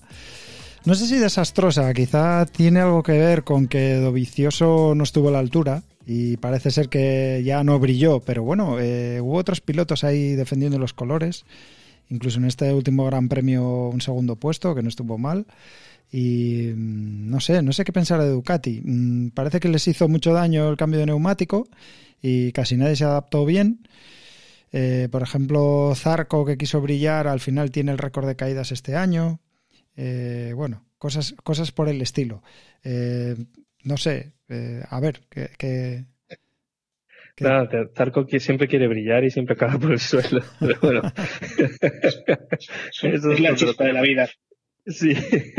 Eh, nada, Ducati ha tenido la temporada, yo creo que difícil como casi todos, eh, y creo que les ha salvado bastante los muebles, sobre todo Miller y, y Bagnaia en un, un par de carreras o tres que, que también estuvo ahí arriba, pero sobre todo Miller. De hecho, se han llevado la, la, el campeonato de fabricantes, ¿es? Me parece, Sí. Gracias al segundo puesto de Miller el, en, Portimao. Eh, parece que les falta, ya no solo pilotos, pero la moto en sí les falta algo para, le falta algo para ser más consistente en los circuitos que son teóricamente malos para Ducati. O sea, lo que hablábamos antes de que Suzuki quizás no es la, la moto mejor, pero sí que en circuitos de diferente tipo es capaz de estar ahí. La, Ducati, como también le pasó a la KTM en algunos circuitos, eh, no era capaz, o sea, te hacía un segundo puesto Miller o un tercer puesto eh, y, o Bagnaia estaba luchando por la victoria hasta que se, que se caía y, y en la siguiente, en el siguiente circuito no eran capaces de pasar del, del décimo puesto. Entonces han tenido problemas ahí de, de ese tipo. Pero yo creo que la temporada en general no ha sido mala del todo, quitando el, el, eso, el, que los pilotos, bueno, Petrucci, ya no sé si alguien esperaba algo de él, pero, pero es verdad que de Dovizioso sí que esperábamos más que al final no, no, yo creo que tenía ya la cabeza fuera. Entonces, bueno, eh, mejorable, pero lo bueno, lo que a mí me ha gustado de la temporada sobre todo ha sido Miller, que lo, lo ha hecho un, sobre, eh, o sea, ha destacado bastante y ha, y ha conseguido estar ahí arriba casi todas las carreras. Eh, así que nada, eso es lo que creo yo. Yo eh, esta vez, David, te voy a, te voy a llevar un poco la, la contraria. Yo estoy realmente decepcionado con, con Ducati. Para mí, eh, a ver, estoy decepcionado también porque soy un poco iluso. Eh, porque, claro, el año pasado Dovicioso fue subcampeón y los otros dos años anteriores también. Y esperaba que Dovicioso fuese un paso más adelante. Lo que pasa que antes de la carrera de Portugal miré las clasificaciones de, de 2019 y vi que Dovicioso fue subcampeón del mundo, pero a tres años luz de, de. Entonces realmente hizo una temporada desastrosa en la que el resto fueron todavía peores. Pero fue así. Entonces, claro, eh, para mí eh, ha sido una desilusión ver que este año no ha sido ni el, ni el mejor de los malos. En, en cierto modo, entendedme. Y, no entiendo realmente qué pasa en Ducati, pero sí tengo claro una cosa. Dovicioso es un piloto que ganó un mundial de 125 hace muchísimos años. Bagnaia es un piloto que ha ganado el, mundial de Moto 2 y ese es todo el palmarés que tiene la marca, lo- los pilotos de la marca. Entonces, mm, no sé, lo veo como que al final la realidad es que necesitas un piloto potente, por lo menos, que sepa lo que es pelear y que sepa, sepa lo que es luchar y que sepa lo que es levantarse si viene un fin de semana malo y creo que les ha faltado. Eh, ojalá Miller sea capaz de, evolucionar, ojalá Zarco eh, pueda hacer cosas, pero no les veo con la, consistencia, y eso que Zarco tiene dos mundiales, no le veo con la, con la consistencia que, que requiere el ser campeón del mundo y más de MotoGP.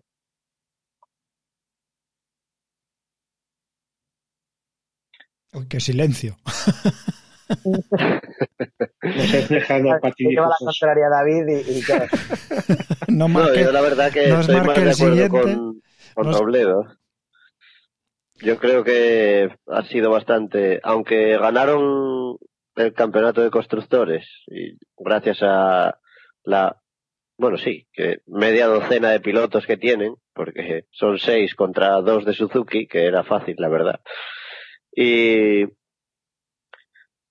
nada, yo creo que como él, o sea, Dovicioso tampoco hizo hizo mejores temporadas, yo creo, en la 16 y en la 17 que, que en las otras de más adelante. Y quedó segundo del mundial, pues porque los demás andaban más perdidos que, que sé yo.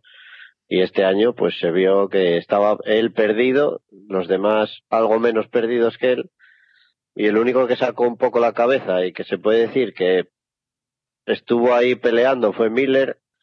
Es verdad que tuvo algún easy, como dice Frankie, que lo tiraron y se rompió motor y tal, pero bueno, fue bastante desastroso en general. Puntuaron porque si no estaba uno, estaba otro y coincidía. Pero, pero vaya, haciendo una media de, de quinto. en principio no voy a es que no voy a repetir el, el chascarrillo de Yamaha, pero es una situación bastante similar, la verdad. O sea, tienes eh, decisiones muy mal tomadas desde hace años, porque Dovizioso, su mejor temporada fue cuando trajeron a Jorge Lorenzo, que fue cuando sacó las garras y, y le salieron colmillos de repente. Pues, en toda su carrera no, no es que sea una cosa loca. Cuando estuvo en MotoGP en HRC no hizo gran cosa y Ducati al principio tampoco hizo gran cosa, pero explosionó esa temporada precisamente por X o por, por H o por B. Cogió y, lo hizo bien esa temporada. Pero a partir de que se fue Jorge, mmm, los recambios ya no, ni no era un recambio adecuado, aunque parecía que podía serlo. Eh, fue bajando rendimiento y de los que tenemos, pues mm, Petrucci evidentemente no, no, o sea, lo vendieron, lo vendieron también un recambio igual que Viñales. Wow, se fue Jorge, pero eh, llegó Petrucci. Esto, puf, aquí tenemos campeón para rato. No, evidentemente no puedes comparar el tocino con la velocidad y de ninguna manera. ¿A dónde vamos con todo esto? Pues este año, pues, eh, ganó Zarco, una carrera, ganó Petrucci, sorprendentemente una carrera, ganó Dovizioso otra carrera, o sea que la moto, pues es como la Yamaha, o sea, ganó carreras, o sea, no se sabe muy bien por qué después no hay continuidad en el trabajo. O sea, pero yo para mí es otro caso muy parecido a Yamaha, salvo que aquí tenemos pues seis motos, y entonces pues bueno, ya, eh, se compensa al final los puntos, pero el trabajo es el mismo. O sea, tienes ahí un dirigente que se ha equivocado a la hora de coger y los pilotos, porque yo le tengo mucho respeto a Jack, me encanta como piloto y demás. Eh, Peco le veo futuro, le veo futuro porque ha hecho una temporada, si no ya por lesiones y demás, yo la haría muy potable, pero es que has perdido años, años y decisiones absurdas de echar a un piloto porque al principio no comprendía la moto, no nada más. Y claro, como a Lorenzo le, le encanta jugar a dos o tres bandas, pues ocurre lo que ocurre. Pero al final mm, es un caso muy, muy parecido a Yamaha. Y yo, la verdad es que está aquí, eh, como dijo Robledo, yo estoy muy decepcionado. Pero en sí por, todo. O sea, Dovizioso tenía que haber, mm, si no ganado el título, por lo menos haber estado en la lucha hasta el último segundo. No era llegar ahí con opciones en la última carrera, no, que, que si tú haces segundo y luego tercero, ganó el título. Vamos, de ese estilo. O sea, y no. Hubo ningún momento en que se diese esa circunstancia, en ninguno.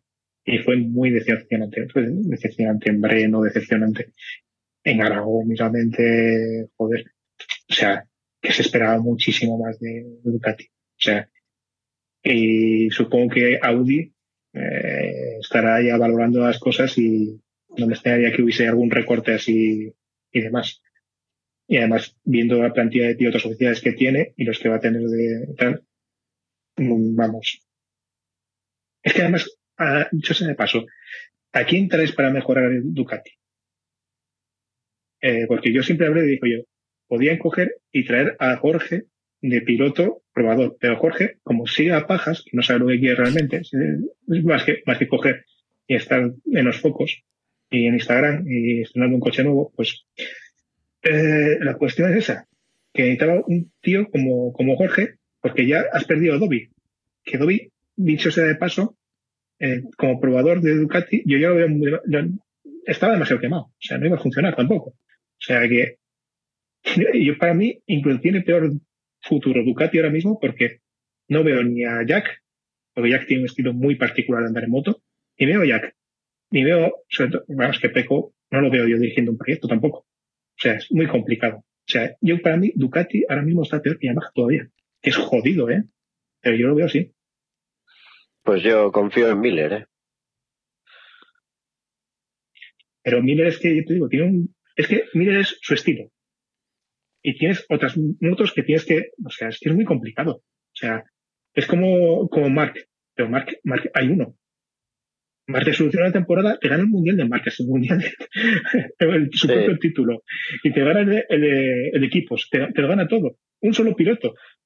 Uno. Pero Yo es que cuando- eh, no Cuando es- no es- ficharon a cuando ficharon a Petrucci, yo para mí, si tenía que ser uno de los dos del Pramac, yo para mí ya se lo merecía mucho más Jack que, que Petrucci. Porque Petrucci Sí. quitando las carreras en agua,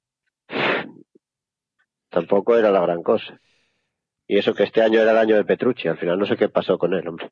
Bueno, este año parecía que era el de Bagnaya también. Y podríamos apostar por él para el año que viene, quitando la lesión. Pero yo creo que se ha desinflado mucho, ¿eh? Según ha ido terminando la temporada, se ha ido desinflando. Desde que en Aragón fue un desastre, pero desde que pisó el Tilof este. Valencia, eh, en Portugal, ya os digo, yo ni un euro. O sea, de decir, si echáis un euro a Bagnaya por si suena la flauta, no, no, es que no va a sonar.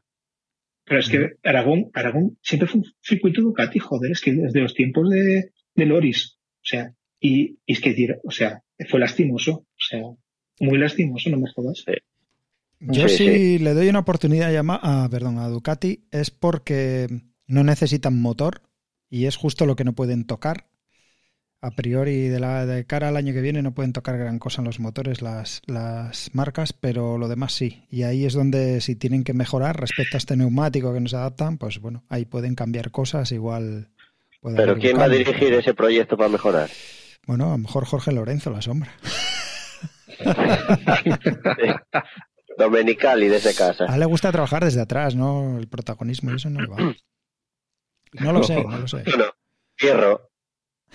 Fierro, el otro día, no sé qué, dónde lo leí, la, la pollinadísima de kilómetros que llevaba encima de la Ducati. Pero el triple que los que están corriendo. No sé, yo. Claro, es lo sí. que tiene que ser piloto de pruebas. Claro, Eh, eh, igual que los japoneses.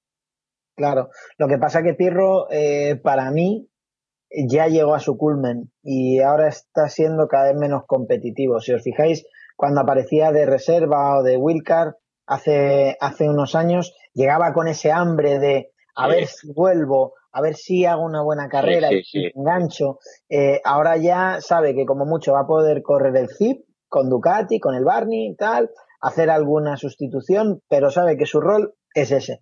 Y creo que ya no ha perdido ese hambre. También ha- eh, tiene más años, no sé la edad que tendrá Pirro, pero tiene que estar rondando los 30. Y la vida se ve distinta.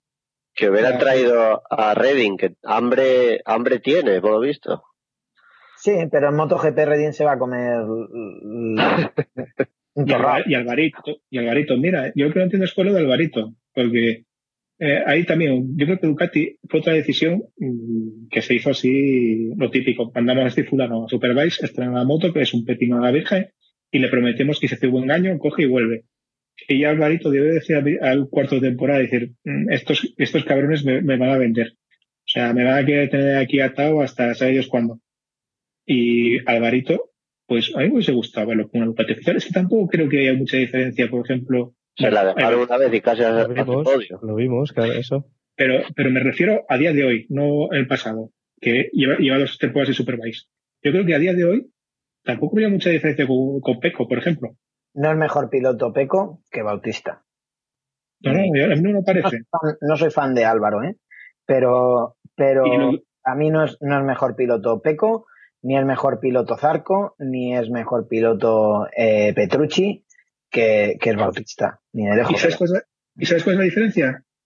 Que Alvarito sí estuvo en un proyecto llamado Suzuki sacando adelante. Ha estado en un proyecto con HRC, con suspensiones software y demás, con una línea de trabajo totalmente decente, sacándolo adelante. Es un tío que después llegó a Superbike y, oye, en Superbike sacó adelante el proyecto Ducati porque de aquella era él el que ganaba. O sea, la siguiente Ducati acaba cuarta, quinta. O sea que yo para mí sí sería un proyecto válido para, para Alvarito. No es una primera espada, pero es un tío en el que puedes confiar.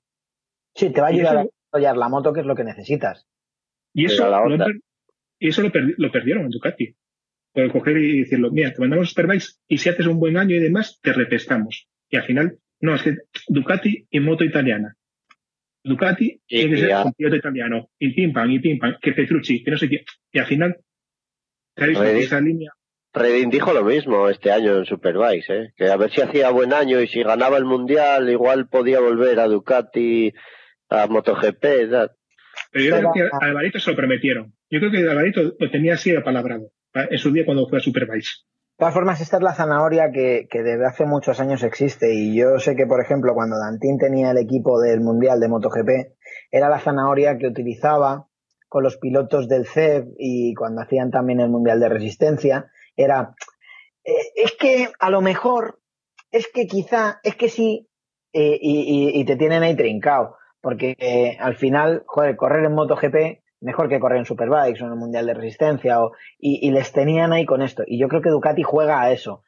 Oye, no te decimos que vayas a venir a MotoGP, pero lo mismo, si hay suerte, si se necesita, pues oye, ya estás aquí, ¿no? Y entonces Pero- a lo mejor eso hay pilotos que cuando, cuando llega el pero y dice, joder, es que han llamado a Pirro en vez de llamarme a mí, yo estoy en casa, pues, pues hace que Sí, todos claro. es que Claro. Ducati puede, puede hacer eso con gente eh, como Peco ahora mismo, o puede hacerlo con Zarco, que ha tenido, pues, salió muy escaldado de, de KTM y tal, pues, puede hacerlo, pero no puede hacer eso con, buscando un primer espada, por ejemplo, que deberías tener uno. No puedes tener a, a un tío que está trabajando y deslomándose y que es válido, en plan, en plan Álvaro, y hacerle eso. O sea, que hay determinados pilotos que, que coño, que sí. Pero esto, esto de que va por la regeneración, vamos a hacer una regeneración. ¿Qué regeneración y que tu puta... Mm, bueno, no fastidies. Primer- pri- primero, Y- primero tendrás, que, tendrás que coger y tener a alguien dirigiendo el proyecto. No coger y... a ver, si me dijeras tú, Claro, "Joder, es que tengo, la regeneración tengo- tiene que empezar por arriba, no por abajo. Pero O sea- aparte de eso, es que no, no, no tienes a nadie que, que, que dé la cara. O sea, No. es que no, tiene, no tienes un primera espada que digas tú. Porque nosotros, oye, nos metemos mucho con Maverick, pero nos metemos mucho con Maverick porque se supone que es un primera espada y tiene que estar ahí al 100% no, al 200. Y en cambio no está. Pero es que Ducati, es que fíjate lo que estamos reflejando al final, de que, bueno, oye, va, pues lo hicieron bien, para lo que son, para cómo están y tal. Es que nos hemos quedado con eso y no tiene que ser así. O sea, Ducati tenía que, estar muy más arriba. Y es un desastre. O sea, y para mí, lo que, lo que dije antes, con- es una Yamaha, pero 2.0, en plan, y en plan italiano, que es peor todavía. Sí, porque ahí encima va a ser lo que diga Domenicali para los pilotos. Yo quiero a este, no, a este mejor no. Y fue lo que le pasó a Jorge, ¿no? Sí. Sí. Al final tienes, tienes un equipo que, que lo dirige Daligna y, y este otro hombre, el, el del pelo Tardocci. cano. Tardocci. Tardocci. Exacto, David Tardocci. eh, en los que los tienes atados de manos. O sea, realmente el que sobra es Domenicali. Dedícate a hacer Ducatis para vender y deja a los profesionales del, del motorsport que se dediquen a, a ello. Y tienes a Daligna, que creo que es un artífice de que las Ducatis hayan crecido y es un estratega y es un tío que, que ha sabido jugar sus cartas. Y, Y sabe lo que quiere.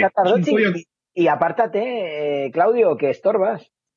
Es que además ellos dos saben, saben perfectamente lo que quieren.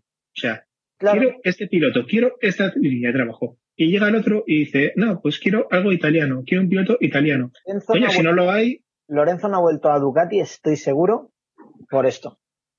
Porque Daligna ha dicho que lo quería, Tarducci ha dicho que lo quería este año, públicamente, lo han dicho. Y si Jorge quería, como dejó caer, y si Daligna y Tarducci querían, pues que ojo, que, que Tardocci para que, lo, para que lo dijera, tócate los huevos, ¿eh? O sea, no, pero, pero- o sea, y, y lo dijo. O sea, claro, claro, claro. Entonces, al o sea final, que- Eh, es eso, pues, Claudio, dedícate a hacer eh, panigales y monster y a venderlas y tal, y deja que del deporte se encarguen Pero los del equipo. ¿cómo no van a, que- a querer Tardocci y Daliña que este Jorge? Si el año que estaban Jorge y Dovicioso en el 18 fue el... Se debieron de ganar seis o siete carreras. Estaban los dos adelante siempre. Es que es normal, es que hasta Bautista cogió la moto para una carrera y casi acaba en el podio.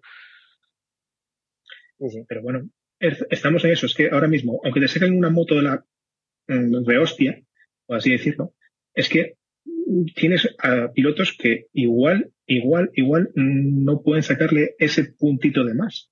Porque, a ver, el año que viene, este año igual sí, sí lo podían sacar. El año que viene, supuestamente, y si Dios lo quiere y, y las operaciones que le queden por delante total, volverá Mark. Y si vuelve Mark en forma, eh, pues no va a ser una vara de medir, es una vara de medir muy alta. O sea, no va Sí, a ser como, este año. Mark, eh, eh, precisamente en una entrevista de, de Stoner, eh, y yo no había pensado así, fijaros la humillación que supuso para el resto de pilotos la carrera de Mark en Jerez hasta que se cayó. Sí, eso lo comentamos, sí, sí. Y sí, Sí, sí. o sea, Y, y yo, bueno, en el momento de Fao se ha caído. O sea, es vergonzoso para el resto de pilotos de, de MotoGP lo que les hizo en Jerez hasta que se volvió a caer. Sí, sí. O sea, ¿en qué, ¿a qué nivel te deja? Pues te deja al nivel eso que, que os decía antes, que el año pasado casi dobla en puntos al segundo. Pues eso mismo, el año pasado, pues oye, Yamaha tenía la excusa, que fue lo que dije antes, de, bueno, oye, pues Fabio ha ganado X carreras y es novato, pues, y Maverick ha ganado también X carreras, pues va. Pero claro, es que un fulano que, que te ganó, coño, es que vamos, no me jodas, es que hagas lo que hagas. Pero, pero claro, al final, Ducati necesita eso, un tío que sepa llevar el proyecto y dos ingenieros de la hostia. O sea, eso eh, a mí que es impepinable. Que es lo que le falta a Yamaha, que parece que también andan perdidos en ese tema. Pero después tienen, como acaba de decir Robledo, las manos atadas. O sea, oye, si tú de- de- haz la moto, que lo demás me encargo yo y ya pongo quien me salga los cojones en, en ella. Entonces es un error brutal si tienes a un fulano que además tiene la visión de decir, hago esta moto, yo hago esta moto, con esta piloto, pues iba a funcionar, pues hazle caso, joder, hazle caso que paso le pagas. Yo tengo, tengo una pregunta, porque estamos hablando de, eso, de piloto que sea capaz de preparar la moto, que tal, que lidere un proyecto y tal. Y si os dais cuenta, todos los pilotos que estamos mencionando, casi todos, tienen más de 30 años. O sea, son, son tíos que tienen no solo mucha experiencia, pero ya, ya tienen, pues eso, Pirro de Mirado tiene 34 tacos, eh, eh, Alvarito eh, tiene 36, eh, bueno, Lorenzo también tiene 30 y 33 o 34 también, ¿no? O 34. Cuatro. Eh, eh, ¿No os da la sensación de que quitando a Márquez y, y algún, o sea, hay muy pocos pilotos ahora mismo que, que destaquemos o que podamos ver como, ostras, es que este tío sí es capaz de, de liderar un proyecto, ¿no? ¿Eh, Robledo? Sí, para mí es que Mark es el último de, la generación de los que no han llegado con, un, con una carretilla de dinero. Creo que ahí está la cuestión. Se alaba mucho al FinCEP por el trabajo que hace, pero, pero todos los pilotos que llegan al Mundial de MotoGP pasan por el FinCEP a base de quemar cantidades ingentes de pasta. ¿Qué pasa con eso? Que estás quitándote a los Dani Pedrosa, Jorge Lorenzo, Álvaro Bautista, Julián Simón, eh, etcétera, etcétera, etcétera, que llegaron por fórmulas de promoción que a día de hoy, quitando la, la cuna de campeones un poco de aquella manera, no existen. O sea, es que incluso los pilotos que corren la rookies o que corren la British Talent Cup, luego están en el FinCEP, sus papás, tirando palés y palés de dinero a quemar. Esto es, esto es el problema. O sea, realmente, si tú te paras un, un poco a pensar, mm, ¿qué piloto diríais vosotros ahora mismo que realmente tiene potencial para ganar a Marc Márquez si, si Márquez está entero? Yo voy a decir que los dos únicos pilotos que veo capaces de liderar un proyecto los tiene Suzuki. Yo es que... Por lo menos Rins. Lo siento, pero para, para mí Rins es un tío que me cae de la leche, pero para mí Rins no es un piloto de, de raza. No, no es, es un piloto rapidí- rapidísimo, es, es muy bueno. Cualquier tío que está en el mundial, ojo, que aunque haya dicho esto, por mucho dinero que tengas, al mundial no llegas si no eres rápido, pero, pero no es un top. ¿Tú con, con qué piloto de la parrilla de MotoGP de hace 10 años podrías equipararme a Rins? Uf, ya, eso es difícil. Claro, claro que sería un de Puniet. No, tanto no. Tanto No. Tanto, o sea, por debajo o por encima. No, Por eh, encima, yo, por encima. yo, por me, encima. yo, yo me imaginaría un, un Capirosi.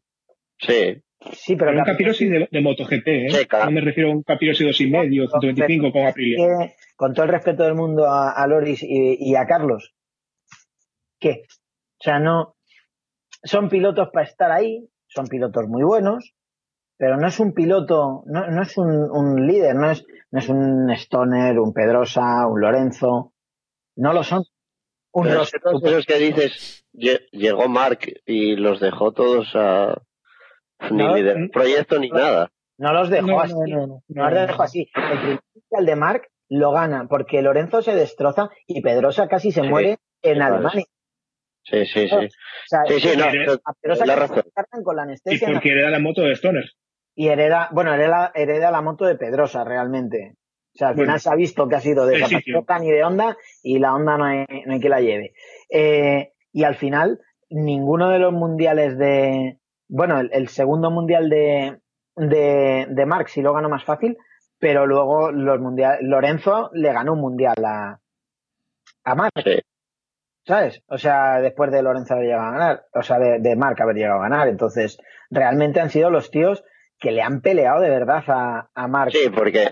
Y, y estos ya venían de retirada, o sea, sí. claro, Lorenzo ya era veterano cuando entró Mark con todo el hambre. O sea, yo realmente no veo a un Rins, a un Miller, a un con, con la capacidad de, de Pero- poner contra las cuerdas a Márquez.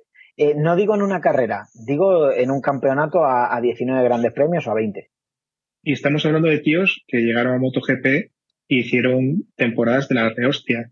O sea, incluso, incluso Stormer, que era una vallita el primer año, hoy estaba con la, con la, que era la onda de, de, de Chiquinero, podía ser. Sí, sí, Sí, sí.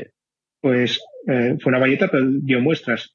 Dani hizo un temporadón, aunque tiró a Heide aquel año y tal, pero fue un temporadón. Lorenzo el primer año, bueno, fue un temporadón también de la Virgen. O sea, estamos hablando de gente que el primer año, que sí, que llegaron a equipos oficiales, en su inmensa medida sí, salvo Stoner, que, que fue el segundo año cuando llegó Ducati, pero hicieron temporadas de, de cagarse. O sea, y, no- con, y, con, y con el mejor Rossi, ¿eh? No O veo sea- tíos, no veo tíos en la parrilla de MotoGP que puedan acercarse a eso, a, a poder plantar cara al Valentino de este momento que es Mark. Puede decir uno. Venga, Paul Espargaró si se adapta a la onda. Paul Espargaró tiene más años que la Tarara. Eh, más de 30 ya, ¿no? Tiene 30. Claro, 30. Paul, Paul es de los que Búscalo. Tiene 29. Paul llegó con el, 28. Paul llegó, Paul llegó de una familia relativamente humilde también. Sí, O sea, no es de los que han llegado a base de quemar dinero. Paul, Paul yo lo veo que estuvo liderando ahí el proyecto de KTM y yo creo que está de pelear y de... Pues mira, yo, Dani, te digo una cosa, un tío que lleva cuatro años liderando el proyecto y que el proyecto despega cuando llega a otro notas, yo no sé qué, Ah, bueno, qué vale, sí. pensar. No, los, no sé qué pensar. No lo sé, ¿eh? o sea, de verdad que no, No, no sé, no estoy diciendo ni que, ni que sí ni que no, puede ser una presencia, puede ser, pero hostia, eh, no termino de comprar esto yo de que Pola lidera el proyecto, porque los dos primeros años eh, no se Me vio. el proyecto en cuanto a hacer la moto, me refiero a correr rápido con ella, estar ahí. A, a ver, hablando de huevos, a los Espargaró pocos les ganan. Yo creo que si se adapta la onda va, va a estar ahí. Sí. Pues Bueno, yo, no- no, Mark, pero para ganar al resto de los mortales, yo no lo veo, la verdad. Yo ves que mínimamente con con KTM, joder, que Oliveira te da dos carreras, que el Binder te da una carrera, que tú sí has sido el más regular del equipo, de acuerdo, pero es Sí, que claro. Pero, pero es que eso, así como ganas un mundial. Un mundial no lo ganas ganando una carrera sola, lo ganas siendo constante todo el año. ¿vale? Pero a ver si eres la, la cabeza visible de la marca, si es la primera espada, pues eh, no sé, no veo lógico ganar alguna carrera.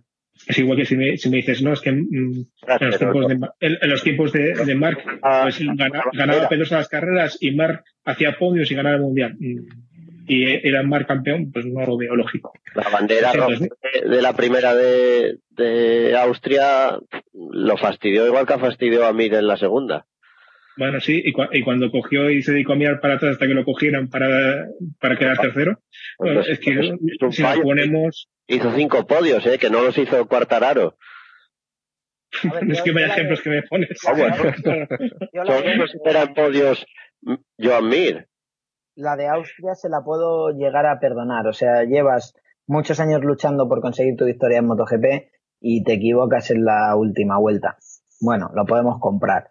Eh, eh, puede, puede fallar, puedes, pero no sé, yo no veo a Paul al nivel, por supuesto, de Mark y, y bueno, habrá que verlo. A ver, yo sí que mi duda es si va a ser capaz de adaptarse a la nueva onda, porque para mí ha sido una de las grandes sorpresas de, de la segunda mitad de temporada, que ahora resulta que sin el animal de Mark encima de la moto, se ha podido ir rápido yendo fino. Y habrá que ver si Paul puede hacer eso. a base de duros y decir, oye, tengo este fulano que no va a venir todo el año, pues habrá que hacer otra moto que valga. Es que, es, que, es que es lógico, vamos, o sea, no, no vamos a tener- estar aquí así, te vamos a cruzar todo el año. Si os O sea, parece, ponemos una pausa musical para hablar de Onda Correcto. y damos un respiro, que llevamos un buen tirón aquí. Sin- Nos liamos, nos liamos. Sí.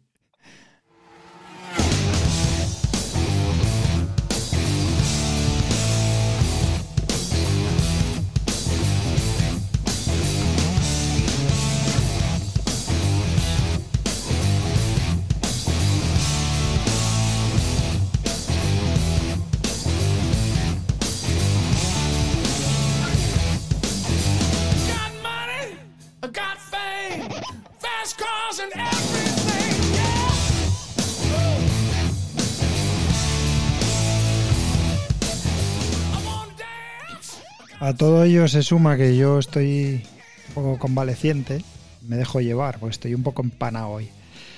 Así que os tenéis que autorreprimir vosotros, que yo no estoy para poneros mucho freno, ¿eh? Yo ya no digo de cortarle el cuello a nadie más. Y Frankie, lo de antes no era por los tacos, hombre, los tacos no pasa nada.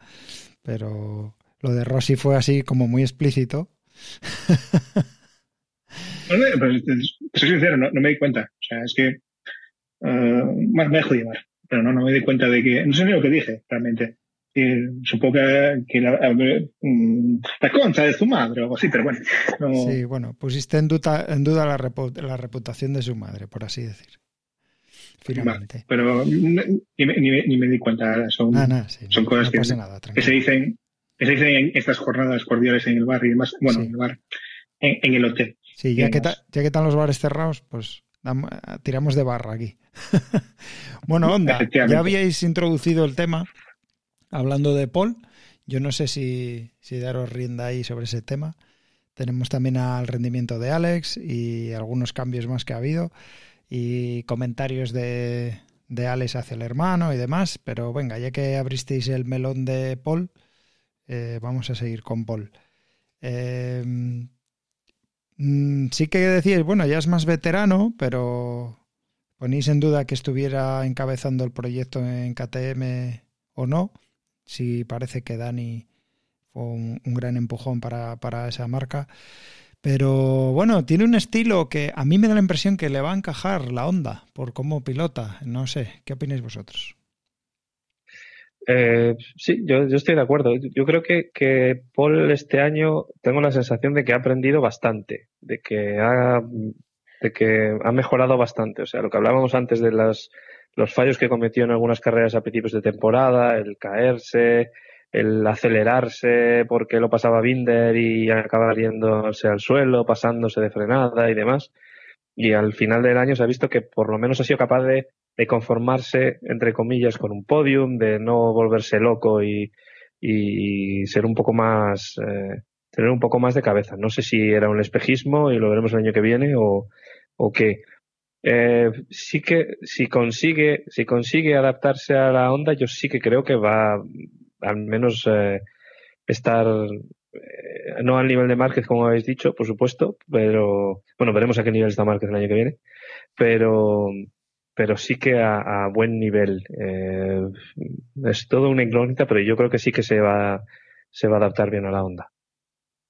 Yo, sobre todo, fíjate que más que la, la duda de, de cómo va a reaccionar a, a adaptarse a la moto, que, que bueno, la comentaba antes, estaba pensando en cómo va a adaptarse a trabajar con un equipo de fábrica japonés, viniendo de trabajar con una familia, entre comillas, como es KTM.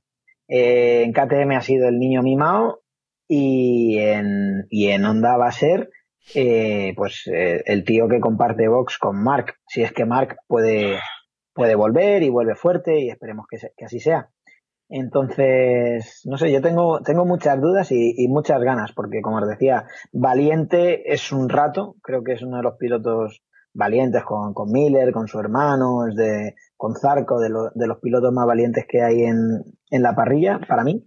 Y, y creo que puede hacerlo bien, la verdad, pero, pero bien o bien bien es la duda. Yo igual es que me dejo llevar por por el corazón, o por decirlo de alguna forma, pero es que no sé, le tengo como aprecio a ese chaval. Solo por lo que peleó en Moto 2 con Mark, pues ya le coges el gustillo. Y yo creo que, creo, claro, es que se va a adaptar bien por, porque si Dani, bueno, de la onda de Dani ya no debe quedar nada, pero bueno, si estaba Dani detrás de las dos, pues si va bien con una, irá bien con la otra. pero bueno, más allá de, de deliberar que luego José lo copia y lo usa para concursos, mejor a ver qué pasa. que en principio creo que, a ver, las cosas como son, doy, la razón a, a David. O sea, al principio estaba muy pasado de vuelta de Sport y estas últimas carreras parece que supo esperar, que supo no cometer las pifias que cometió hacia mitad de temporada. Pero igualmente yo no, no sé, yo, pues, ojalá que, ojalá que coja el año que viene te vaya todo rodado, pero yo, es que esto que estamos hablando de la onda me recuerda a los tiempos de Ducati post-Stoner, de a ver quién es el mulo que viene aquí y doma la fiera. Pues aquí lo mismo con la onda. Y ahora mismo pues tenemos dos vías. Yo evidentemente creo que Honda son muy de coger y aceptar que deben tener dos vías. Una la de Mark que está en stand-by esperando por él y otra la que estuvo trabajando Bradal, Alex y, y Cal y que, será, que supongo, supongo que será la que herede Paul en su momento. No creo que, que Paul se meta en fregados de coger. Bueno, a ver, yo me metería en el fregado el primer día, decirme, dejarme la moto de Mark y dejarme la otra para decir, eso es duda. Pero no veo yo a Paul eh, tan, tan, tan, tan, tan, tan por la mano. Es que ni siquiera yo diría que con Miller, eh, con Honda y demás, mm, que iría, que fino en todas las carreras. Y tiene un estilo, pues, no voy a decir similar, pero mm, que puede, que, que podría irle bien a la Honda. Paul, pues le deseo lo mejor, pero creo que salió de KTM bien, pero un poquito eclipsado en esta temporada de, de erupción de, de KTM, de gente que ganó carreras y tal. Él hizo muchos podios, estuvo regularmente. Es una pena que durante el principio de, no estuviese más calmado, como decía David. Pero el futuro, yo no, no soy positivo en ese aspecto. Bueno, Pues, eh, pues no, no estoy de acuerdo contigo, porque es verdad, dice que lo eclipsaron los demás. Yo para mí que los eclipsó él a todos, porque los otros sacaron un pico en algún sitio, pero el resto de carreras, el que estaba pum pum era ahí. Y cuando las demás KTMs no iban, el único que iba era él. Eh, yo la verdad es que las carreras que, que he visto han sido en las que ha fallado, han fallado todas las KTMs, sorprendentemente. O sea, y además iban todos juntinos, como por ejemplo Misano. Y, y, después, eh, sí, que ha tenido esos altibajos, evidentemente, pero hay un, un ano con cuatro años tras de la marca, y después uno que es Binder, que era novato, y Mick y, y Oliveira. O sea, es que, mm, no sé, yo no creo que las comparaciones son odiosas, pero mm, yo para mí esperaba más de, de Paul. Y más viendo que sus compañeros y más. Y él mismo. Yo, por ejemplo, eso que, eh, lo que venía diciendo David. Yo creo que él mismo se exigía más porque veía lo que hacían los demás y decía, joder, que soy el primero, tío, que yo tengo que, que, que llegar aquí y decir, aquí mando yo. Y al final no era así. Es que mínimamente, pues mira, eh, ¿qué fue en, en Portimao? Primero y cuarto, un poco cuarto, me parece. O, o sí. Sí, sí, ¿no? cuarto. Joder, o sea, es que eh, a ver, yo soy, yo soy poli y, y me daría rabia, evidentemente. Y además acaba así el año para volver para onda. Que soy la primera KTM, que tengo más puntos que él, sí. Que soy el más regular, sí. Pero coño, o sea, mm, hostia, es que, mira, si, si llega a ganar una carrera, yo a sacar la boca y digo yo, joder, un chapó. Si llega a dos, excepcional. Pero es que no ocurrió. paras, en seco, vas y lo cascas. paras en seco. No, es que no tenía más que decir. Sacas los carteles así como si. bueno, es, que no que estamos- que- es la manera que tengo de comunicarme con vosotros, con cartelitos. La, la culpa de las drogas no es culpa mía. Abandónalas, abandónalas. Bueno, no cuentes cosas. Bueno, eh, siguiendo, siguiendo en onda, eh, eh, declaraciones de Alex, eh, bueno, o de Mark, mejor dicho, diciendo que, que siendo honesto no se esperaba un podio de su hermano. Sin embargo, parece ser que le daba la chapa. Le, eh, dice Alex que le enviaba los neumáticos después de las carreras, si no, si no Mark le, daba la chapa. Eh, a mí me hizo gracia ese, esa- ese tema, ¿no? De que le tenga que enviar los neumáticos. Debe ser para que los revise. Sí, bueno, querrá echarles un ojo y no sé, supongo que le daría consejos, supongo, porque que es su hermano y él no está, además un año que no está, porque si hubiera estado a lo mejor pues era distinto, como que lo eclipsaba más y el otro pasaba más desapercibido por ahí, pero pero estando desde casa pues intentaría ayudarlo desde casa todo lo que lo que puede.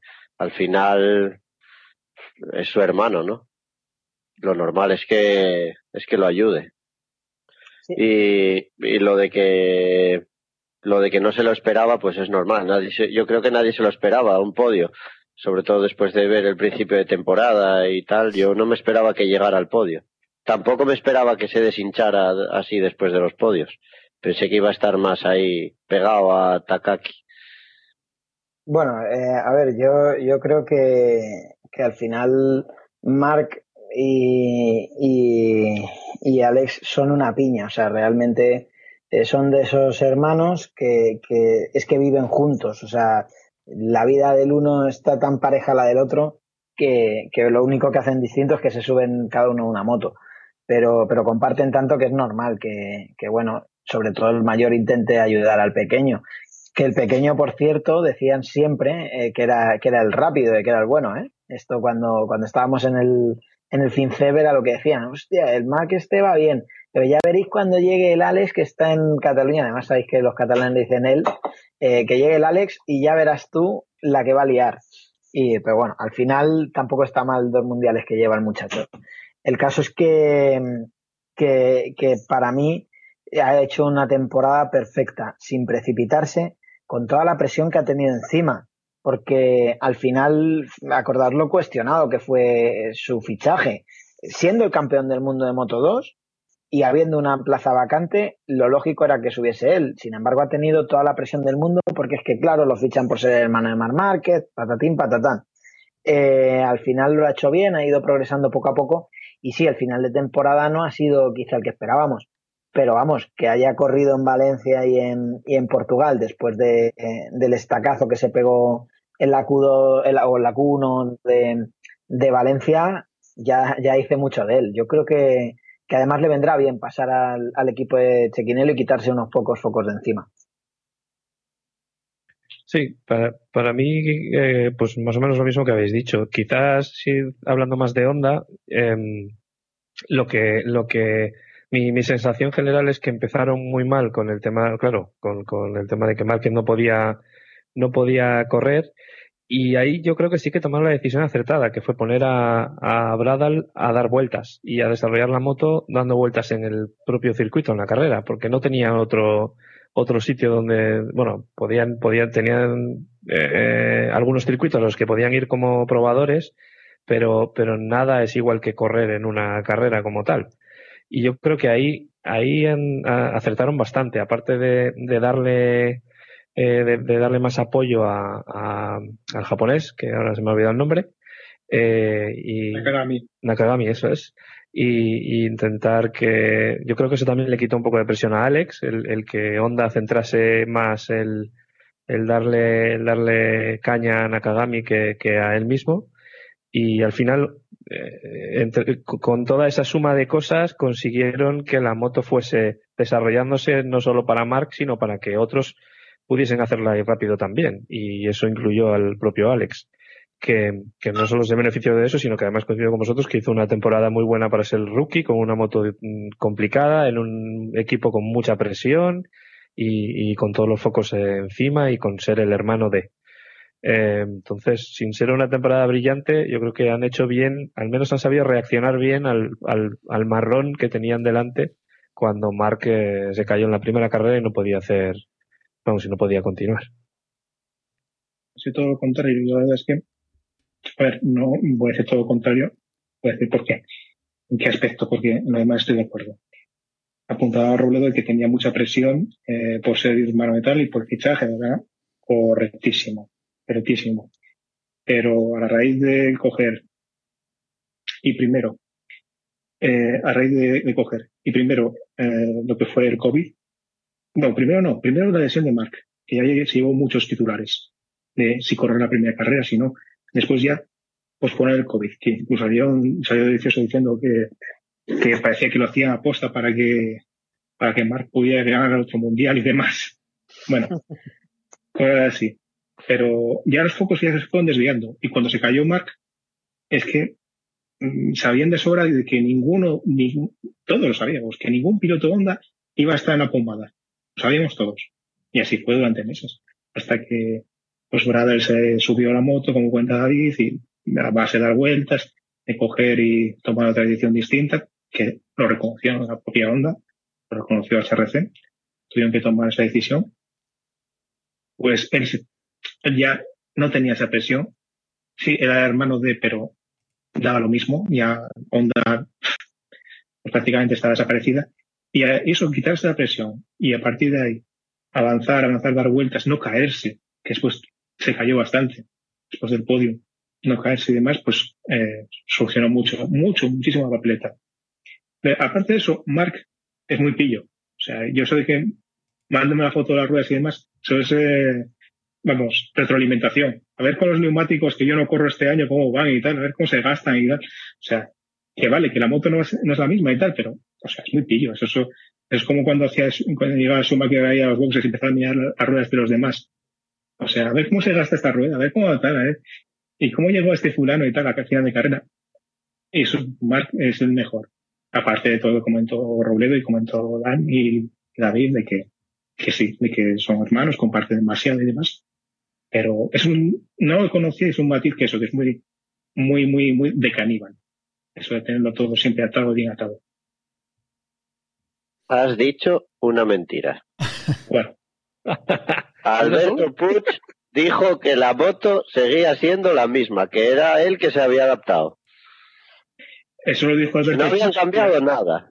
Y al, y al mes siguiente salió, hay entrevistas por ahí de gente de HRC diciendo que sí, que tuvieron que, Pero si lo dijo Potencia, que la moto era la misma, que bueno, pues, era eh, pues igual, igual, igual, igual las entrevistas que, hicieron los de HRC, pues se escapó, se escapó Alberto, o Alberto estaba de copas, o, no sé, no tengo ni idea. Pero bueno, Alberto ya sabemos cómo es.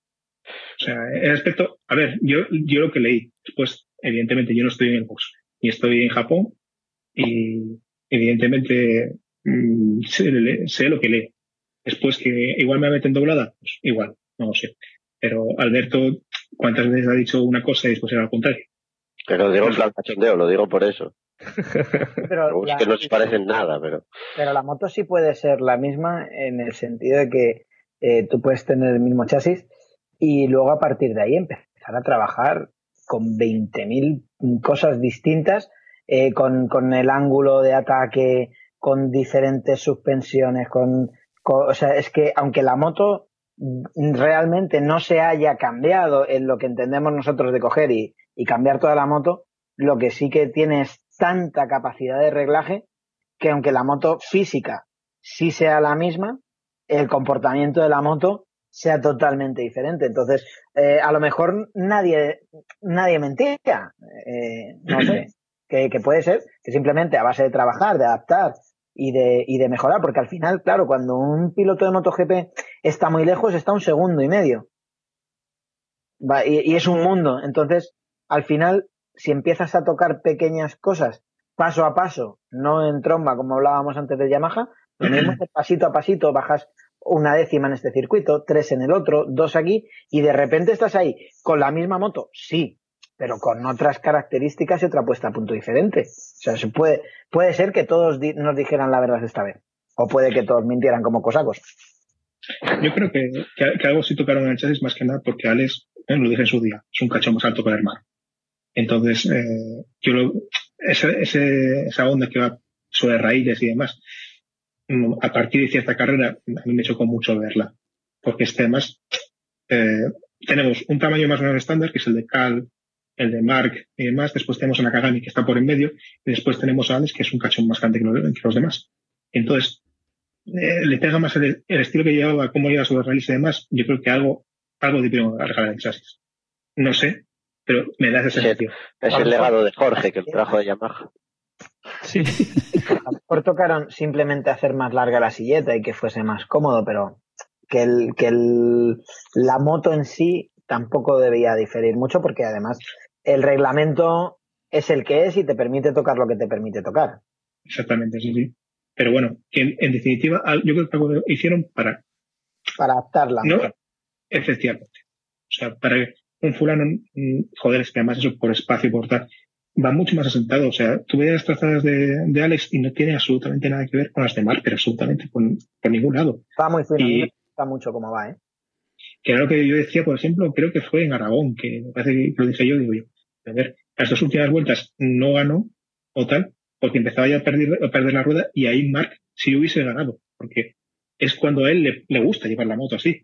En cambio, Mark, o sea, Alex estaba totalmente sobrepasado, decía, no, no, ya he llegado hasta aquí y me he quedado sin neumáticos y no, vamos, fir- firmado el podio. En cambio, yo ahí veo, veo a Mark y veo deslizando la moto por lado, lado, lado, lado, lo que sea, y gana la carrera.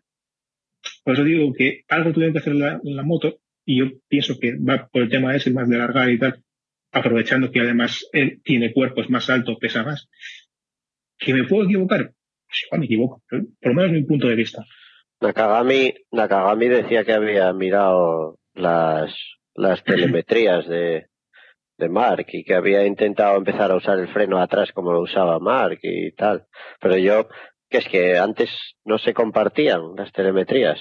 O sea, No, Pues se, te- se tiraron años diciendo lo mismo de la Ducati y Stoner. O sea, tú al final, eh, esto de, de imitar a un piloto, es que esta gente no pilota por, por, o sea, pilota por instinto. Entonces no lo puedes imitar. Puedes intentar en un momento dado un truco diferente en esta curva concreta que se te atraviesa, pero, pero yo creo que al final esta gente lo hace porque tiene el, tiene el don de hacerlo y muchas veces, y además es que yo he tenido la posibilidad de hablar con pilotos y casi ninguno te sabe explicar por qué. ¿por qué va bien? ¿O por qué va mal? Claro. No, ¿por- ¿por qué? El, el- el cómo, cómo lo haces. Son tío que va a la, a la milésima. Es que te No. dice, no, es que yo llego aquí, fre- eh, freno y tumbo y llego al final de la curva y acelero y ya está. Pero sí, pero ¿cómo? Pues es que no visualmente, sé, ¿sabes? Visualmente, eh, siendo un corte y pega de los dos casos que tal, HRC, por ejemplo, Gibernau cuando, cuando fue piloto oficial de HRC y Rossi marchó a Yamaha, estuvo persiguiendo a HRC para que dejara, para que le dejara la telemetría de Rossi el anterior. Y no le hicieron ni puto caso. Se la negaron. Y estaban luchando por el mundial con un piloto que ya se había ido de, de Honda. Y aparte de eso, pues en Ducati, eh, en su día, pues eh, otras declaraciones de Rossi, que venía y, le preguntaron, dijeron, oye, ¿tú no tienes los datos de Stoner para fijarte en ellos y hacer lo mismo que hacía él? Y dijo él, sí, eh, los he mirado y demás, pero yo no sé hacer lo que hace Stoner. Claro. Sí, sí. Es que además eh, son dos pilotos muy, muy, muy, muy distintos. Que lo de Stoner se pareciera un poco más a Mark, bueno, pero, pero a Valentino. uf. Yo te digo, si tienes tiempo para pensar encima de la moto es que no va rápido. Es verdad, o sea, si tienes tiempo para pensar en lo que estás haciendo, es que no estás dando todo tu potencial. Igual es, igual es lo que les pasa a todos, si están tan obsesionados con que van pensando demasiado. Bueno, esto es Lo que decía, lo que decía Stoner, demasiado Instagram, ¿no? Decía en una entrevista de la semana pasada, demasiado Instagram y postureo y poco gas. El Morbidelli dice, cuando va rápido dice que va con flow, que le sale solo. Claro, ¿a vosotros nos pasa cuando montáis en moto que se os olvida respirar? Hombre, tanto como eso no, pero sí, sí. Claro, no, no, no- no pienso, se os Pues, olvida pensar en es que respirar. no has ido suficientemente a tu límite. Puede ser, no- puede no ser. Digo, no digo a tal, pero cuando uno va a su límite, que a mí me ha pasado cuando corría motocross y cuando voy a, a rodar y tal, cuando yo voy a fuego, yo no, no me... eh, a, a mi fuego, ojo, 15 segundos, eso. 15 segundos o 20 más rápido es posible, pero para mí no. Eh, cuando yo voy a mi fuego, yo no, o sea, es que en ese momento me preguntas, ¿y cómo te llamas? Y, y es que no lo sé. O sea, que al final es eso, cuando tú, tú te vas fijando en tus deta en los detalles, en, no es que en esta curva fulanito hace esto y yo tengo que hacer lo otro, ya vas mal. Hablando de, Sobre lo que va a decirlo. Hablando del más Sí, sí. rápido, eh, cabe, cabe poner en la palestra la duda de cómo va a regresar el año que viene, si regresa, porque está pendiente de decidir si se opera o no. Por lo menos la última noticia que yo vi, no sé si hay algo. Iba a ser ayer, ¿no? Cuando lo decía. No El día si- 1 de diciembre lo iba a decidir, decían. y, ha habido noticia al respecto, es que yo no he visto nada. No. Yo no vi No, nada. No hay nada todavía. Bueno, la operación equivale a un injerto óseo en su húmero derecho, que se lo extraen de la cresta ilíaca de, de la pelvis, de la cadera, y eso tiene una recuperación larga. Hablan de 12 semanas, lo cual son, pues bueno, pues como unos tres meses y muy con, con el brazo con movimientos limitados, y eso representaría perderse quizá los tres primeros grandes premios del año que viene. Eh, con la operación o sin la operación, ¿cómo veis, cómo veis el futuro de Mark? Yo se lo veo un poco gris, no digo negro, pero gris sí. Eh, no sé, ¿cómo lo veis vosotros? Ah, es un poco difícil de, de decir ahora mismo, por- no solo por Mark, sino por lo que vaya a pasar el año que viene con el campeonato, con, con el tema COVID y demás, que en teoría, bueno, veremos a ver lo que pasa. Pero eh, es, es, complicado. O sea, por un lado puedes pensar que eh, no, no han estado diciendo absolutamente nada durante los últimos meses, lo cual es bastante, bastante extraño, eh, que Mark siempre ha sido un tío de estar en las redes sociales todo el rato y, y publicando si estaba bien, si estaba mal o cuáles eran sus planes o qué iba a hacer y tal. No lo estaba haciendo. No sé si por tener algo que, que, o sea, por no querer contar cosas o por simplemente querer guardarlo para, no sé muy bien, evitar, eh, evitar eh, más polémicas o más historias, no sé, no, no sé muy bien por qué. Pero, pero si se tiene que volver a operar, complicado, complicado la, la vuelta, no solo por lo que pueda tardar en empezar a correr, sino por el cómo esté cuando, cuando pueda volver a, a empezar, ¿no? Con, con el brazo recién operado y cómo esté recuperado. Eh, entonces, bueno, no sé. Y veremos a ver cómo le afecta anímicamente también el haber estado este año aparcado, digamos. Pero bueno, son muchas cosas que tendremos que ir viendo. Volver, volverá con ganas, seguro. Él, él la, mentalidad la tiene, yo creo que es el piloto mentalmente más fuerte de los que hay, con diferencia. Ahora, yo me remito a lo que ya dije, creo, en otro Salsa GP, de aquella celebración del podio del hermano, que tal, que él el brazo derecho lo tenía ahí colgado para abajo y no hacía aspavientos con él, levantaba el brazo izquierdo, tal, no sé, no, no me huele muy bien.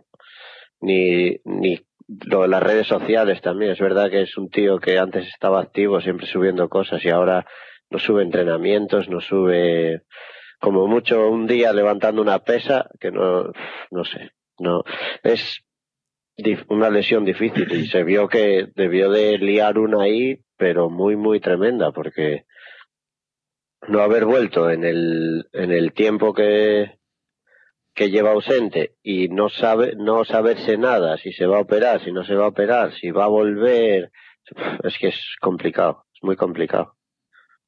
Sí, a ver, yo por desgracia tengo bastante experiencia en el mundo de las, de las operaciones. A mí me reconstruyeron el tobillo con, con cresta de, de mi propia cadera.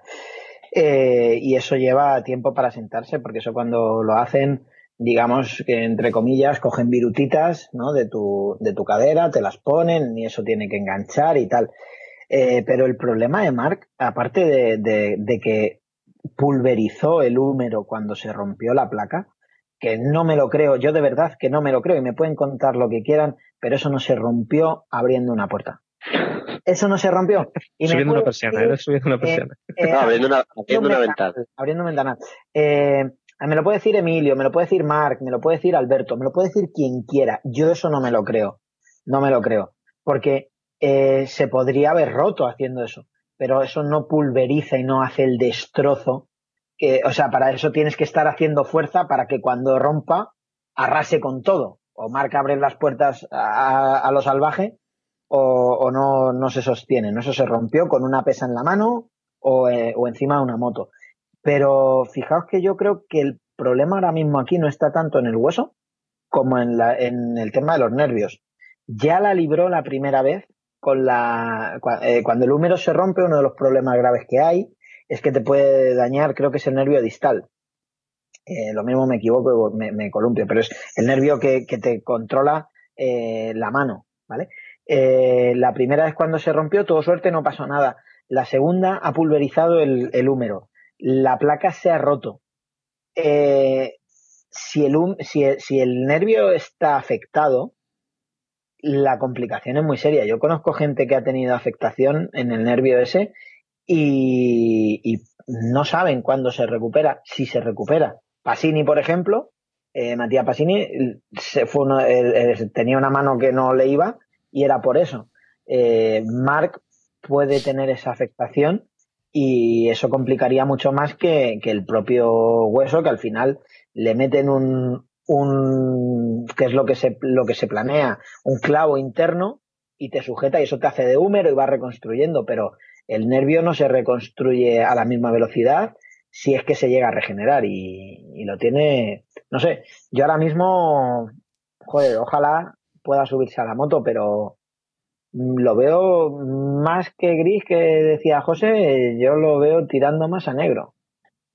Y solo ser optimista. Bueno, a ver, en principio lo que es el ventanal que tiene Barrio en casa, jodido de abrir. Son, son muchos metros cuadrados.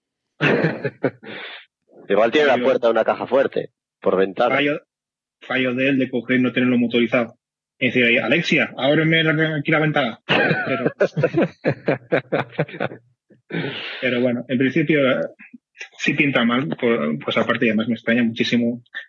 Eh, al final, si te das cuenta de todo lo que ha habido por aquí de ruido y demás, son de cirujanos que, es- que han dicho, oye, pues si realmente tiene este problema Mark, yo, yo lo hubiese operado. O sea, que eh, eso es lo preocupante.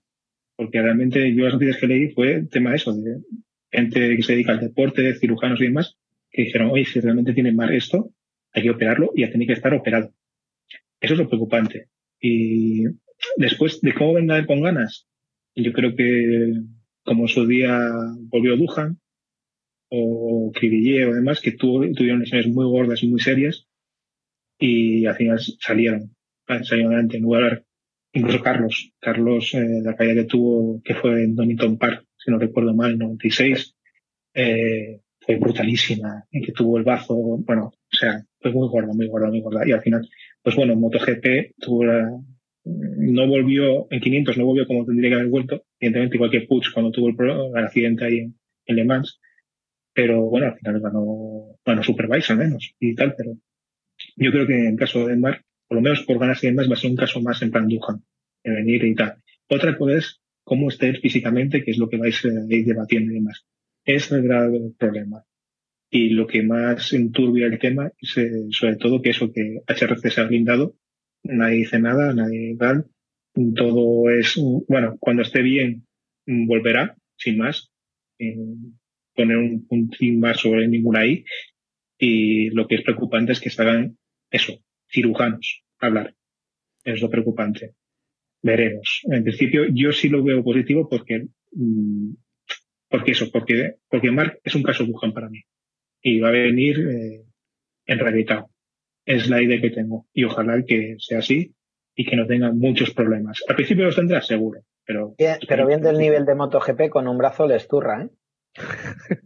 Sí, sí, el, tema, es ese, que yo llevo toda la semana que si eh, salió un hormiguero y demás, eh, Joan Mir, y todas las preguntas que le hacen es, oye, tu título vale, porque eh, no estando Mark, ¿vale de verdad tu título? Y joder, pobre chaval de estar hasta los mismísimos de escuchar siempre lo mismo. Que tiene una contestación muy, muy digna y muy sabia.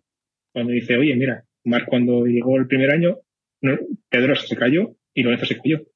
Igual que Rossi muchas veces se cayó, pues Stoner está con la lactosa, eh, Pedrosa se había caído en Alemania, Lorenzo pues tenía problemas con los neumáticos, siempre hay algo. O sea que es muy digno tanto uno como otro. Pero sí, este nivel que estuvo este año es dos puntos de otras temporadas basadas.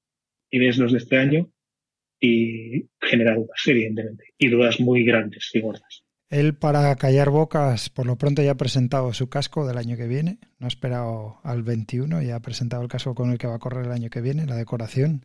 Y como dije, me imagino que será un poco para ir acallando bocas y demás.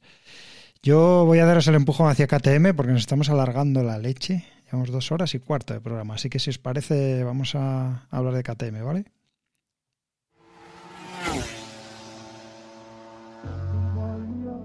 Just got somebody else. You don't just got somebody else. You don't just got somebody else. Yeah. Don't call me now, cause I'm better off without you. I don't need you around, don't need no one to hold me down. I say, don't call me now, cause I'm better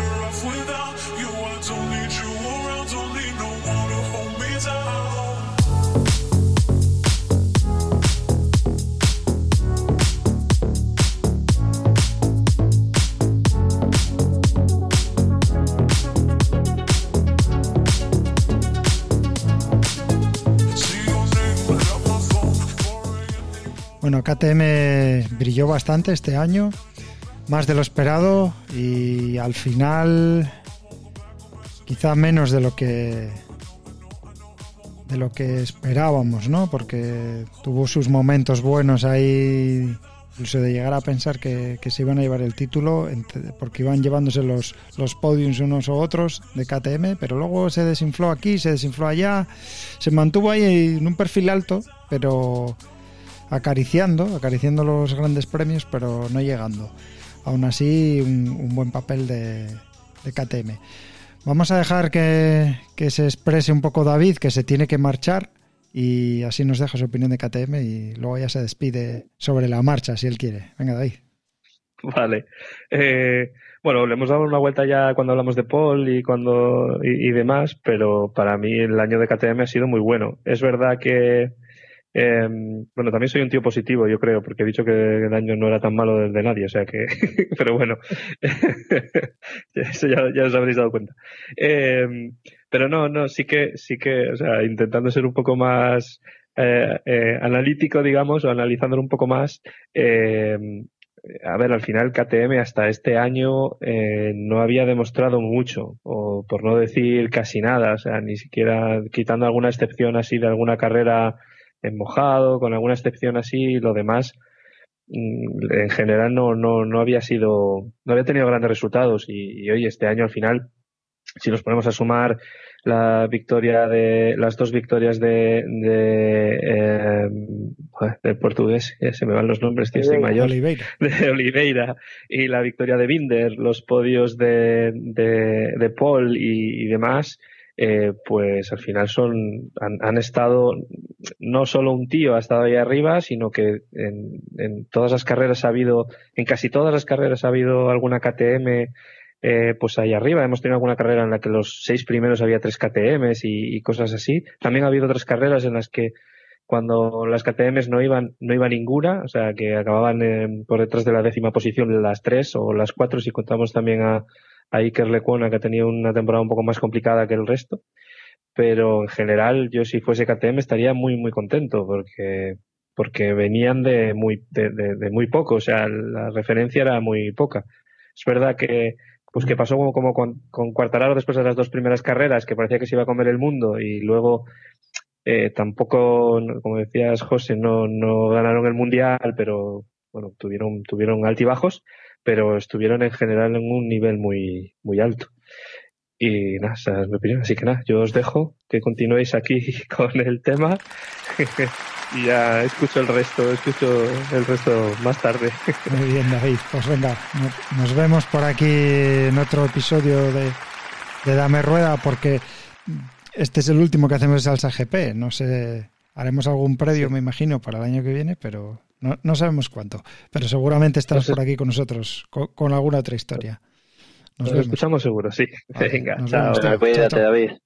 Sé bueno. No, chao. Bueno, KTM. KTM, KTM. Yo creo que ha sido la revelación este año, sinceramente.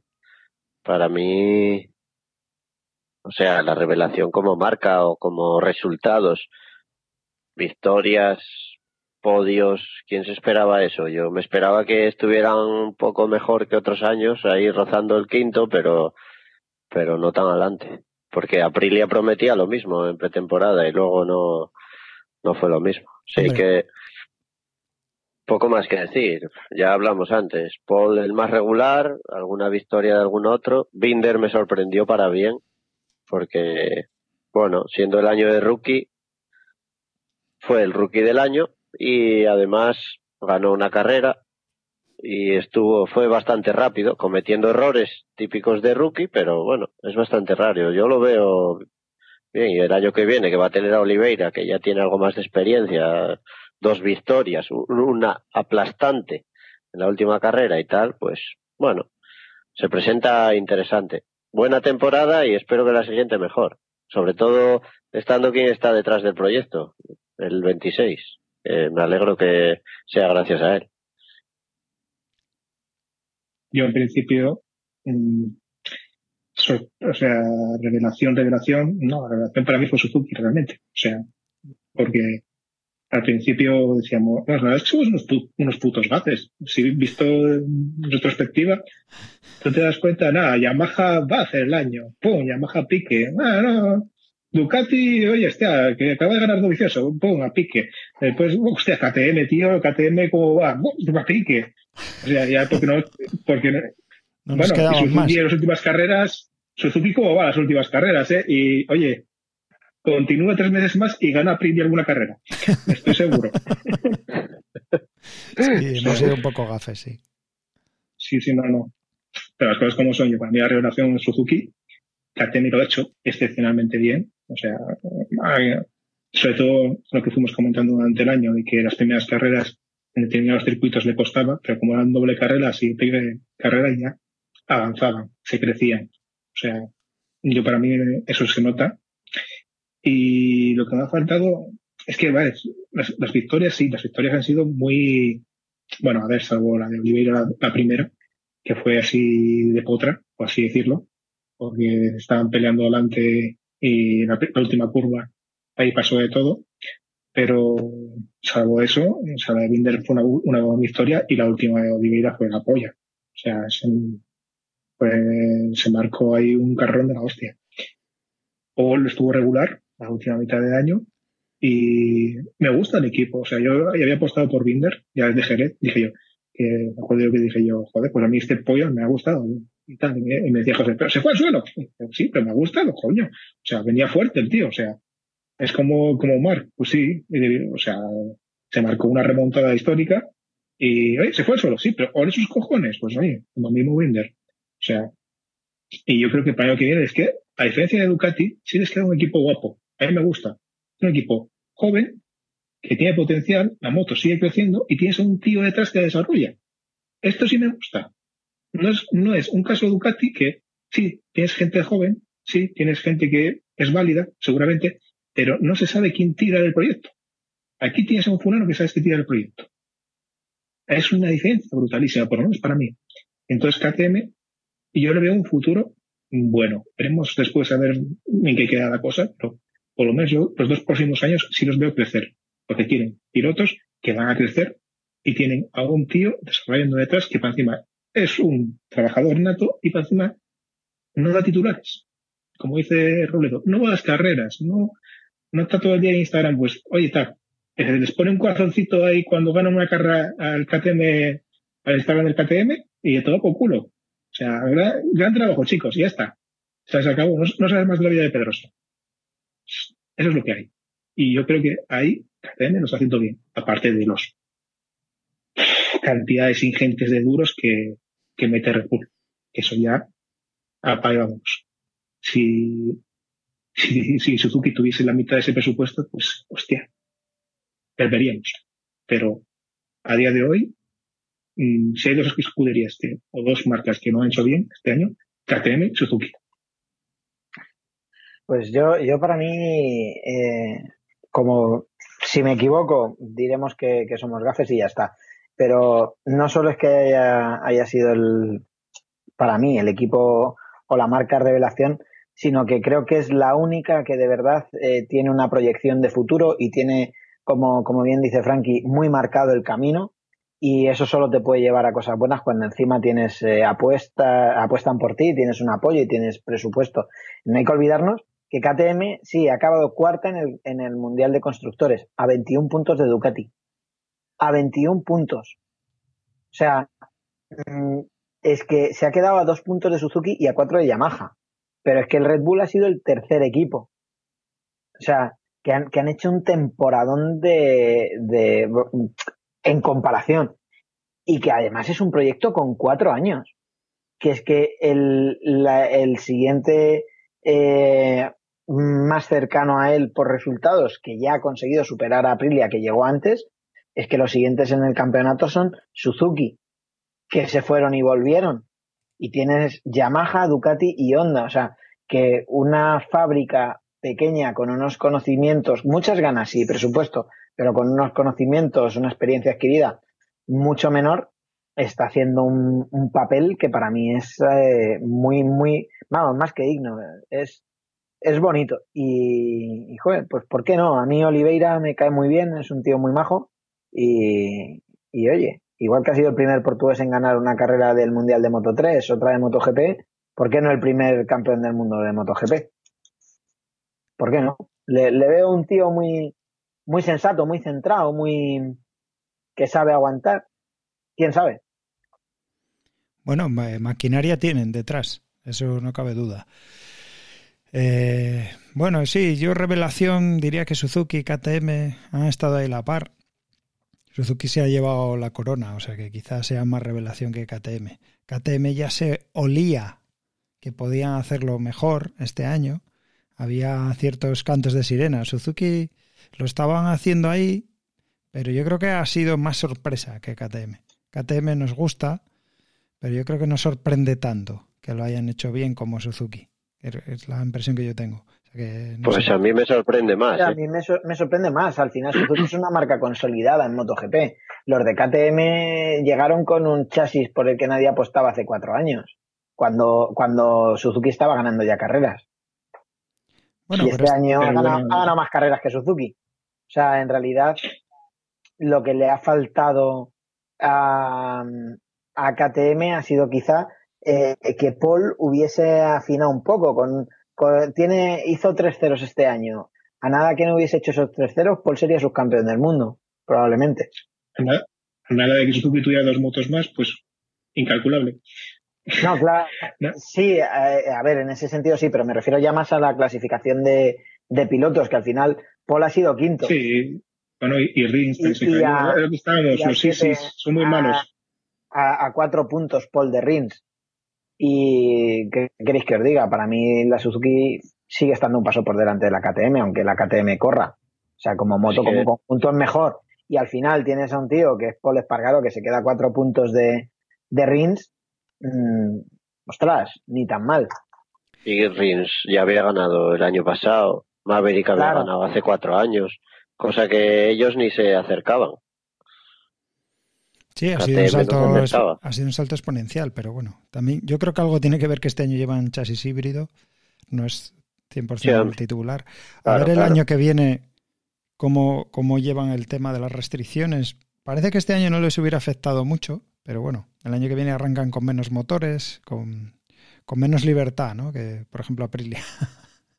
Sí, pero no, no mucha, no mucha, o sea, en el fondo hay diferencias, pero no es eh, tan importante, porque al final lo que no van a poder hacer es ir los pilotos probadores, o sea, los pilotos de, del Tech 3 o los oficiales a rodar a los circuitos, pero mientras pueda ir Pedrosa y sigan pudiendo desembolsar pasta a saco en un equipo de pruebas, no se va a notar tanto. Más complicado fuese que dijeran, no, es que tampoco Pedrosa puede rodar. Ahí sí que les fastidiarían más, pero mientras ellos tengan, es que al final son la marca que tienen el mejor, eh, el, mejor plan de trabajo de, todas y tienen un buen equipo de pruebas con Pedrosa y no nos olvidemos de Mika Kallio, que tampoco es manco precisamente.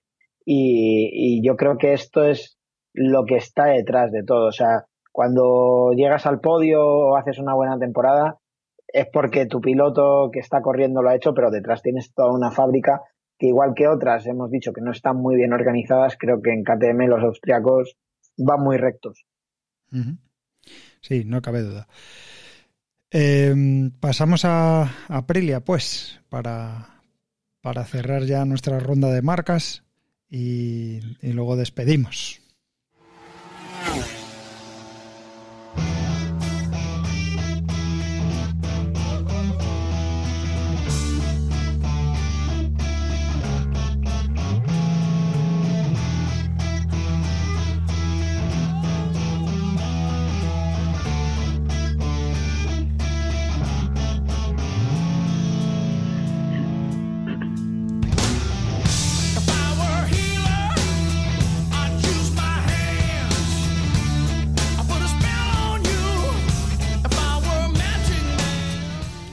Man. De Aprilia quizá no tengamos mucho ya que contar, porque ya la hemos mencionado varias veces. Y bueno, se han tenido que conformar, etc, etc. Así que bueno, yo no voy a opinar demasiado, porque me da pena que mi- una de mis marcas favoritas pues esté como está. Pero bueno, al menos está MotoGP, no como otras de color verde. Sí, la verdad es que eh, cuando se creó MotoGP, yo me acuerdo que nos lo vendían así muy guay porque, eh, claro, aquella solo estaba Suzuki, estaba Yamaha y estaba Honda. Entonces que iban a venir muchísimas marcas y iba a ser, vamos, iba a ser la alta marcha. Se hablaba de BMW, incluso de Harley Davidson, que aquella estaba todavía por el AMA, con la VR. Pero eh, al final muchas vinieron, muchas se fueron y Aprilia en su ida y vuelta pues no ha sido como Suzuki y no encuentra el camino directamente a Leis hay, hay carreras que le ponen muchas más siempre le ponen muchas ganas las comidas para algo, otra cosa no pero ponerle ganas le ponen en, to- en todas las carreras algunas carreras eh, pues disfrutamos de verle luchar con alguna onda con, con Brada con tal pero son como, como decía en Blade Runner, ¿no? Son, son lágrimas en la lluvia, ¿no? Algo así, venía a decir eh, el Nexus, el Eisenhower, pues lo mismo. Aprilia no, no, no avanza, es una pena. Tampoco encuentra, a ver, Aleix le puede poner muchas ganas, pero Noale no es lo que era. O sea, no tiene un proyecto detrás que, que le meta duros a Salvo. yo no es lo que era. No, antes en dos y medio, en 125 eran, vamos, vacas gordas, vacas sagradas, haciendo que se los cojones, pero, pero básicamente ahora competir con Red Bull, competir con Yamaha, competir con, con Ducati que está con, con, con Audi es, eh, es muy jodido. Muy jodido porque que al final tienes que meter muchas pasta. Y lo que, lo que hizo Suzuki este año tiene muchísimo mérito, tiene muchísimo. Y eso sale bien una, una de cada, de cada 20 años, pues más o menos. Sí, Y, y Aprilia es lo jodido que tiene. Que pueden ponerle muchas ganas, pero Aleix, sí, Aleix le pone muchas ganas, pero no es un piloto puntero.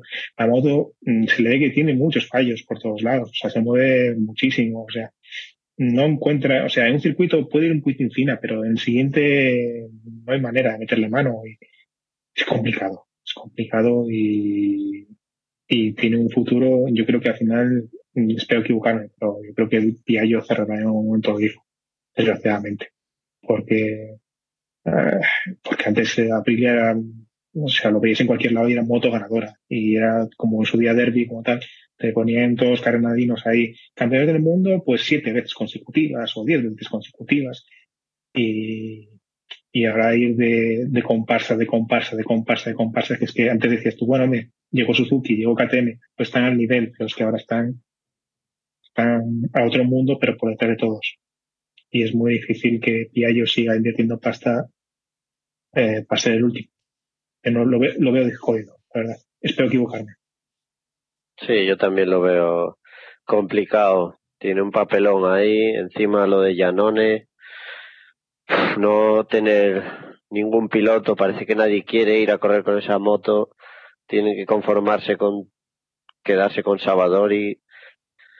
No sé, es algo difícil. La ley quería lo vicioso porque es verdad que le hubiera venido bien, aunque fuera de probador, para tener un apoyo ahí de alguien que puede desarrollar un poco la moto, pero es que al final es, están ahí, ahí, ahí, no son ni equipo oficial, no. Es un papel difícil, un papel difícil y intentar evolucionar la KTM, por ejemplo, evoluciona más rápido porque es verdad que tiene a Red Bull detrás, pero ellos no tienen a nadie que les dé ese empujón para, para desarrollar, aunque fichen a Ribola, es ese que vino de la Fórmula 1. Pero aún así es complicado. Al final, este año, el único que sacó un poco la cabeza fue Aleix y, y en un par de entrenamientos a pero los demás no. Es que no, no le veo.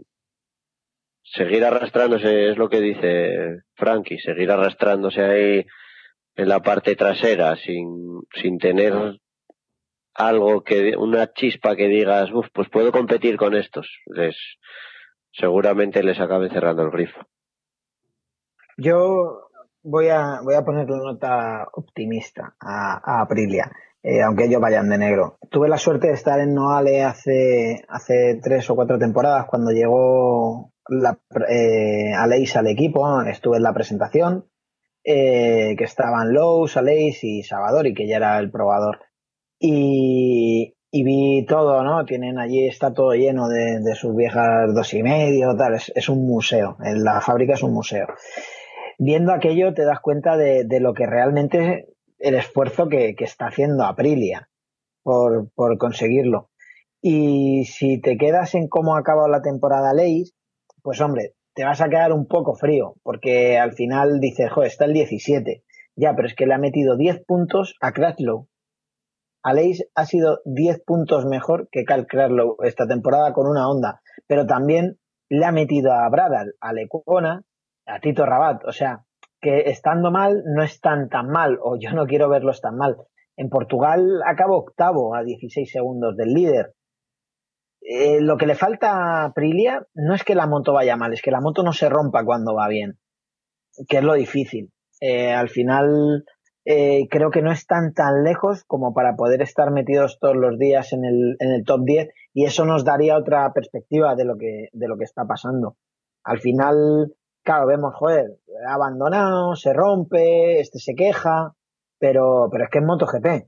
Es que si fuese fácil lo haríamos todos. Entonces, al final ellos están yendo paso a paso, cada año están más cerca. Acordaos de, de cuando entraron con Bautista y, y Bradal. Esos, cacharros no tienen nada que ver con lo que tienen hoy en día. Entonces, pues al final creo que hay que, hay que valorarles lo que, les, lo que están haciendo y, y eso, ser un poco más permisivos, un poco menos cañeros y decir eso, que al final en la carrera en la que, en la última carrera del año, pues han quedado a 13 segundos del podio y a 4 segundos del cuarto. Creo que, creo que eso es lo que, lo que tiene que ser y, y joder, que no sé, será por, por esto de llamarme David, que de luchar contra Goliath me pone, pero, pero joder, que, que, mola ver pequeñas fábricas que le están plantando cara a todas las bestias ahí de MotoGP. El problema es ese, eh, David, precisamente, que tienes otra pequeña fábrica que lo que ganó el Mundial de Marcas este año. Ah. Y la... Pero es que KT, KTM no es pequeña. Eh, o sea, no, puede, vender, puede, vender, No, pero, Suzuki. no, pero Suzuki, Suzuki no es pequeña y tiene un, un know-how de la hostia. O sea, pero Suzuki lleva toda la vida, toda la vida en la categoría reina. Eh, estamos hablando, por lo menos yo estoy hablando de que eh, Suzuki, KTM y Aprilia, pues más o menos han llegado tarde a la fiesta. Pero mientras KTM Suzuki, por ejemplo, este año han ganado carreras, incluso han ganado un mundial, Aprilia se ha estancado. Sí, es cierto, vale. Eh, estás hablando de Iker Lecuona, de Stefan Bradal. Pero, claro, es que por delante han quedado otros. Esos no son las primeras espadas. Los, Alex Espartaro es la primera espada de Aprilia. Sí, no bueno, esa es otra cosa que le, que le falta. No un... puedes compararlas, no puedes compararlas con un probador que, por ejemplo, joder, Bradal te lo acabo de decir. Pero con todo el respeto, es que Alex no ha, ganado ni un, no ha ganado ni un gran premio.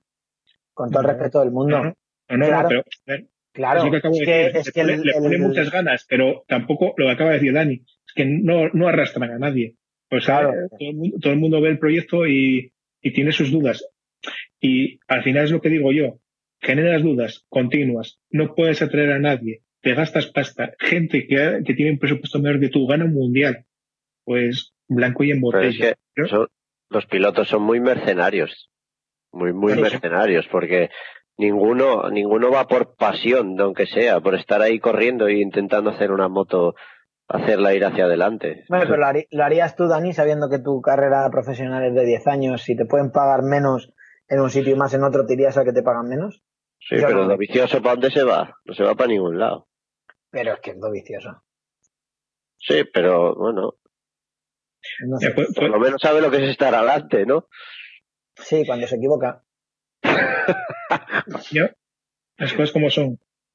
Eh, Aprilia a mí, a mí me encanta, me encantan los, los colores de- que llevan, me acuerda a la época de Max Viaggi, que es una época que a mí me encanta, que además precisamente otro, otro que cogió y marchó escaldado de, de Noale, al día de- empieza, mira, que no, que no gano yo, tranquilos, al año siguiente gano con la, que la válvula, tranquilos, voy con la NSR y ya es como meto lija. Y ganó. Pero todo ese, eso es pasado. Y Aprilia ya no es lo que era. O sea, es que esos años que, que se fue a 500, que abandonó, que después sí seguía dominando 125 dos y medio, pero claro, se acabaron los tiempos y ahí hubo un lapsus que, que bueno, que ahí se perdió. Se perdió ingeniero, se perdió muchas cosas. Al fin y al cabo. Cuesta volver a arrancar. Cuesta volver a arrancar y, y el tema, pues, mira, Suzuki lo ha hecho bien. Pero, joder, Pero que porque pues, Suzuki no, no terminó de romper del todo.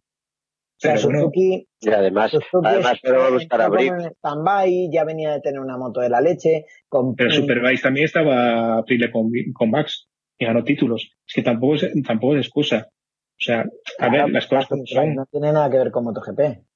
Ya, y Suzuki por lo mismo, sí, en Superbike se hacía un tal o de no sé cuánto más, pero joder, a ver, se fueron. Igual que se fue, joder, es como si ahora vuelve, el- no sé quién tiene ahora Calliva, pero vuelve Calliva y dice, no, es que en su día ganó, ganó carrera. Sí, no Creo, estoy seguro sí. ya. No Ya me perdí. Claro, Ya, pero pasó- ahí anda. pasó, Ahora pasó ya. con tanta- pasó por tantas manos, pero es como decir, bueno, oye, ganó en su época con Kocinski, pues seguro que pueden ganar todavía. Eh, no sé. Si ya, si ya Yamaha tiene problemas para, para mantener un staff técnico decente, que nos andan volando por un lado por otro, mezclándolos, haciendo, degradándolos, pues imagínate tú en Noale. O sea, lo que tenían y lo que tendrán ahora. Seguramente que perdió mucho, capacidad, mucha capacidad eh, hu- humana ahí. No lo sé. Yo a mí, que me encantaría. O sea, yo tengo mucho cariño a Aprilia. Me encantaría que, y, además es que viendo el paso que dieron el resto, es que joder, ha un paso gigante. Suzuki dio un paso gigante, porque Suzuki es que, vale, sí, eh, ganaba carreras con, en la época de, bueno, ganó, ganó, ganó carreras, no ganaba. Ganó alguna suelta, pero con, con Viñales y tal, pero, vale, joder, pero es que, o sea, estaban ahí, pum, pum, pum, pum, y se fueron asentando. Y este año, pues, eh, vieron la oportunidad, porque este año era una oportunidad redonda para hacer lo que hicieron, y con el equipín que tenían y todo, fue redondo lo que da, y no les dejaron escapar la oportunidad. Y en Noale, es que este año, pues, es otro año perdido. Para mí es otro año perdido. O sea. Yo lo veo, lo veo más, op- lo veo más optimista que tú, Frankie. Es un año que está más, un poquito más cerca. En tiempo, seguro que tienes tu razón. No, mire, seguro que tienes tu razón. Pero, visto desde fuera, sin mirar tiempos y demás, yo creo que es lo que pienso. Seguro que tienes razón con el tema de tiempos. No te digo yo que no, que está un poquito más cerca. Yo coincido, como decía Robledo antes, al principio, eh, con la falta de fiabilidad. En la pretemporada Aprilia dio un poco lo de pecho y tenían un maquinón. El problema es que rompió y tuvieron que bajar vueltas y tal, y entonces la moto ya no era tan competitiva. Si no se rompiera, creo que había buena moto ahí, pero parece ser que no había fiabilidad. Eh, sea como fuere, le deseamos lo mejor a- al equipo Aprilia, para el año que viene sobre todo porque también es una de mis favoritas, por razones que los que escuchan Dame Rueda ya saben por qué. Hubo unas cuantas aquí por casa y al final le, acabas cogiendo cariño a las marcas, aunque no te den de comer, porque es una tontería, ¿no? Son, a mí, bueno, me gustan prácticamente todas las motos, pero es verdad que la que tienes alguna vez le coges un poco más de aprecio. Así que si os parece, vamos a, bueno, a cerrar este ciclo de repaso por marcas de la temporada y, y vamos a comentar nada, dos o tres cosillas que tengo por aquí y vamos cerrando el episodio. Lives in a game, their to pull us through. Their lives in a game,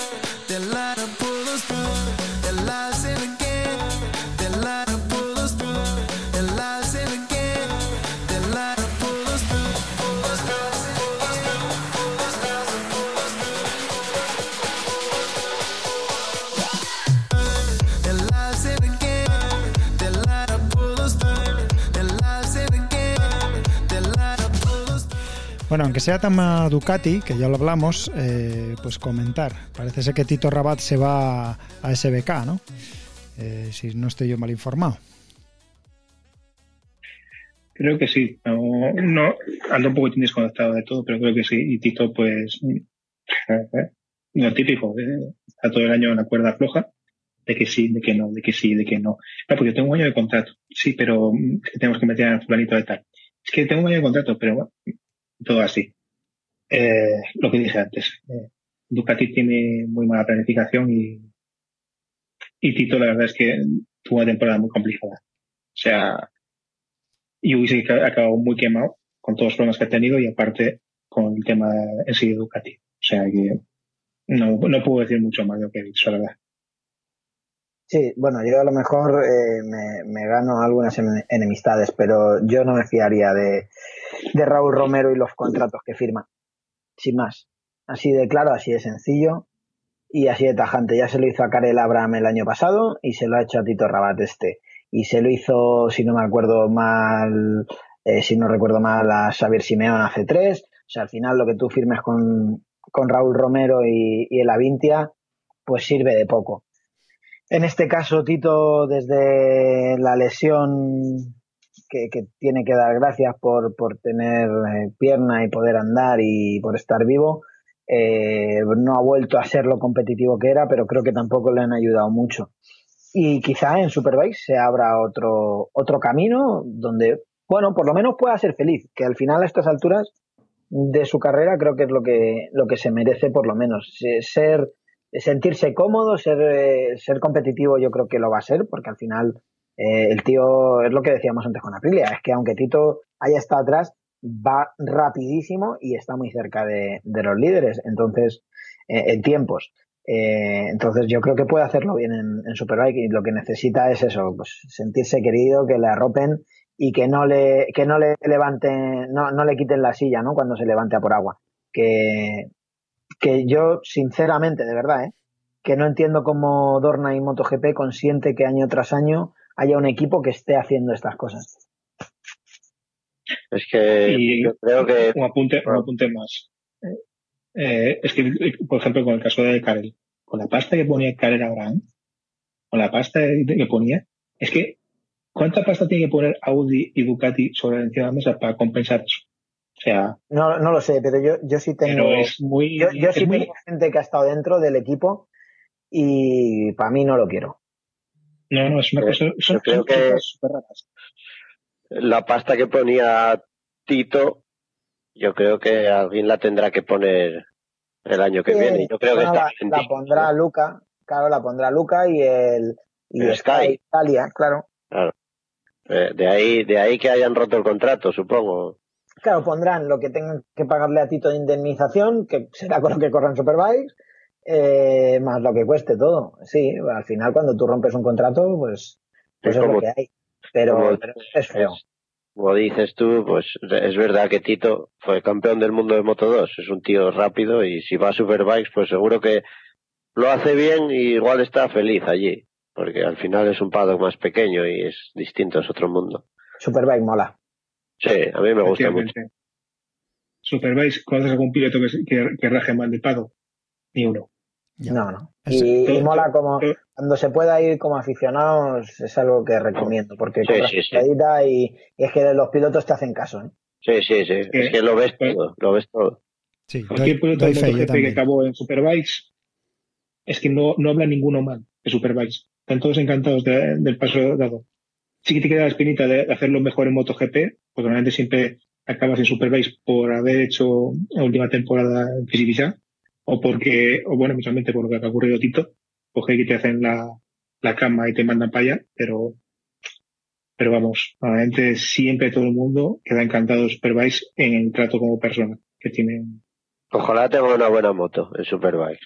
Porque si así empieza a hacer, a estar delante y eso, seguro que lo ves otra vez más contento. Porque la verdad que el hombre lleva desde la lesión unos años que uf, me da hasta pena a veces. Porque es que llega Bradal por delante, llega Salvadori por delante, llega, eso duele.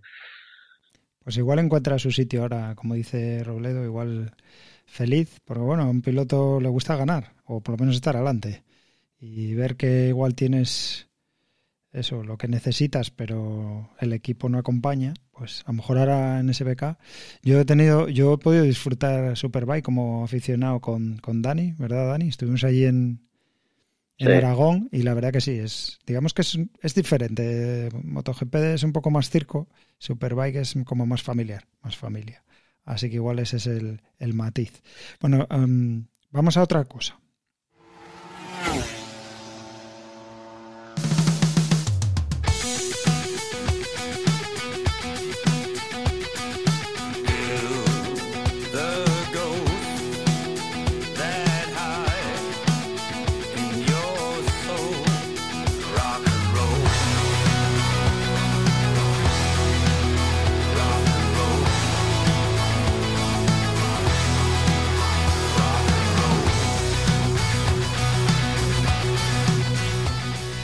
Bueno, pues de la mano de Slash llegamos a- al último tema que quería sacar hoy serio.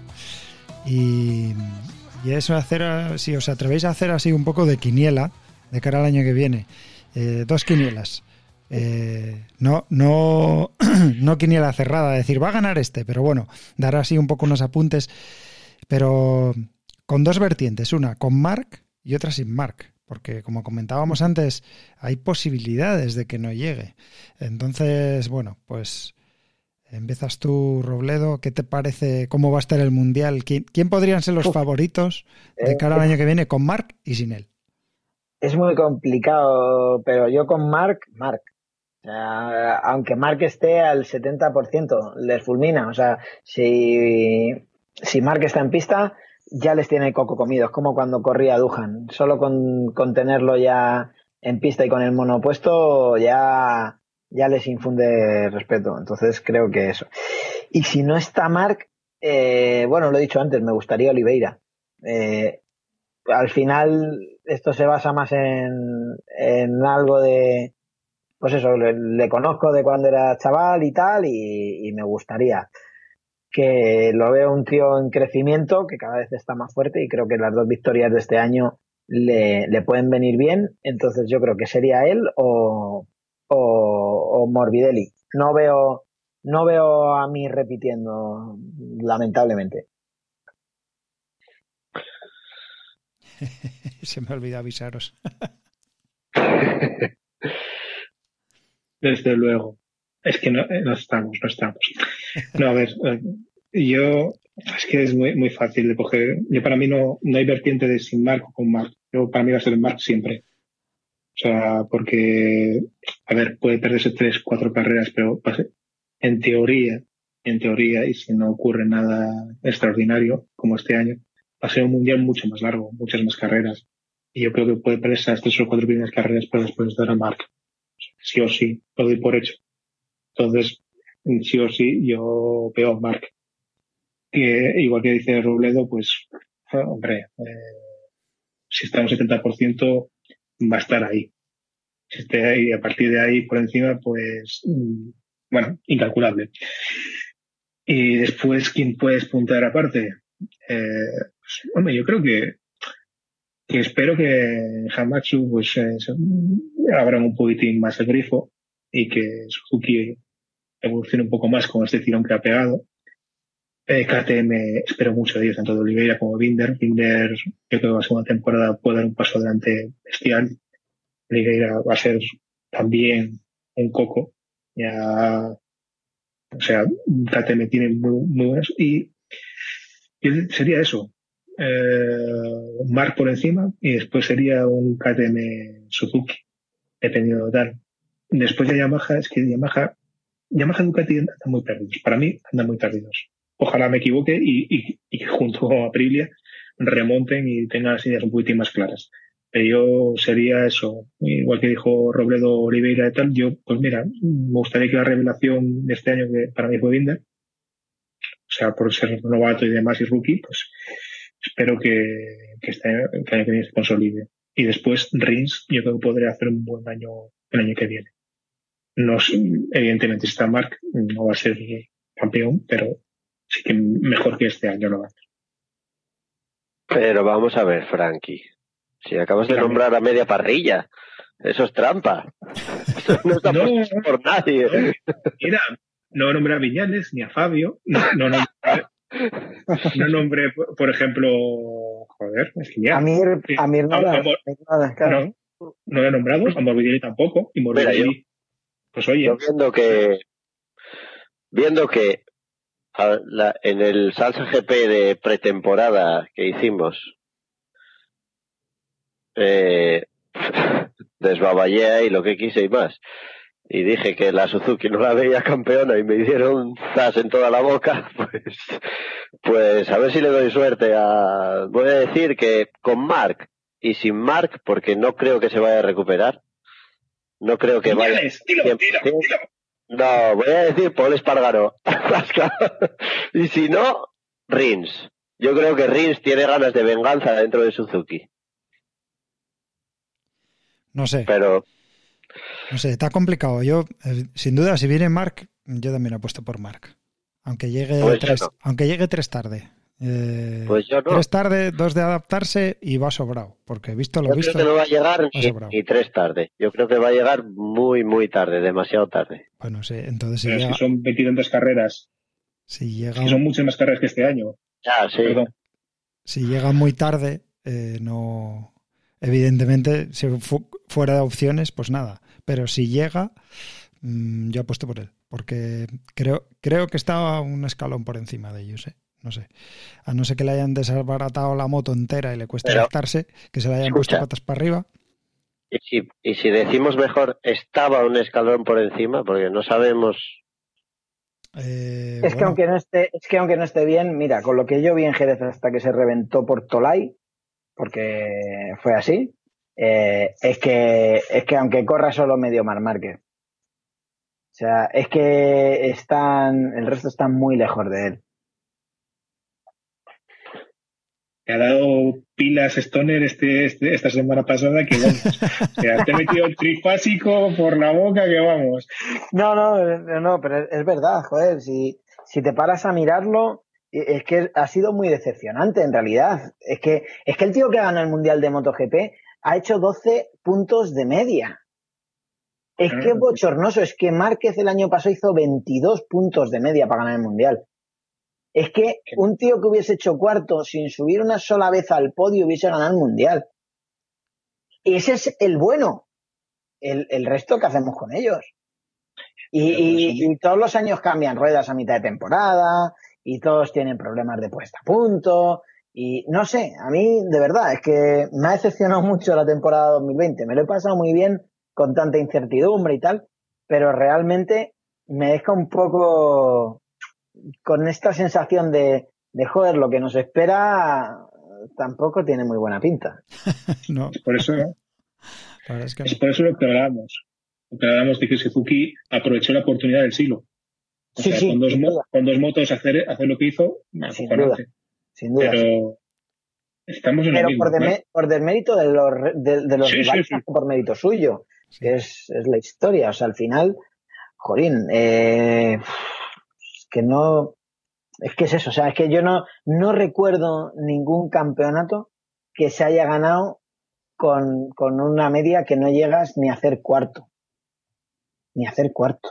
No, no, es la, es la peor media desde. Sí, sí, es la peor media. Sí, sí. Pero seguramente si te miras Moto 2, eh, dos y medio, 125, 80, 50, eh, con, bueno, 80 sí que creo que llego con la puntuación moderna, 50 no, pero con puntuación moderna seguramente no haya habido ningún campeón del mundo con, con una media de puntos tan baja. Entonces, joder, te deja tan frío que te, si es que Marc, aunque se pase eh, cinco carreras, les gana.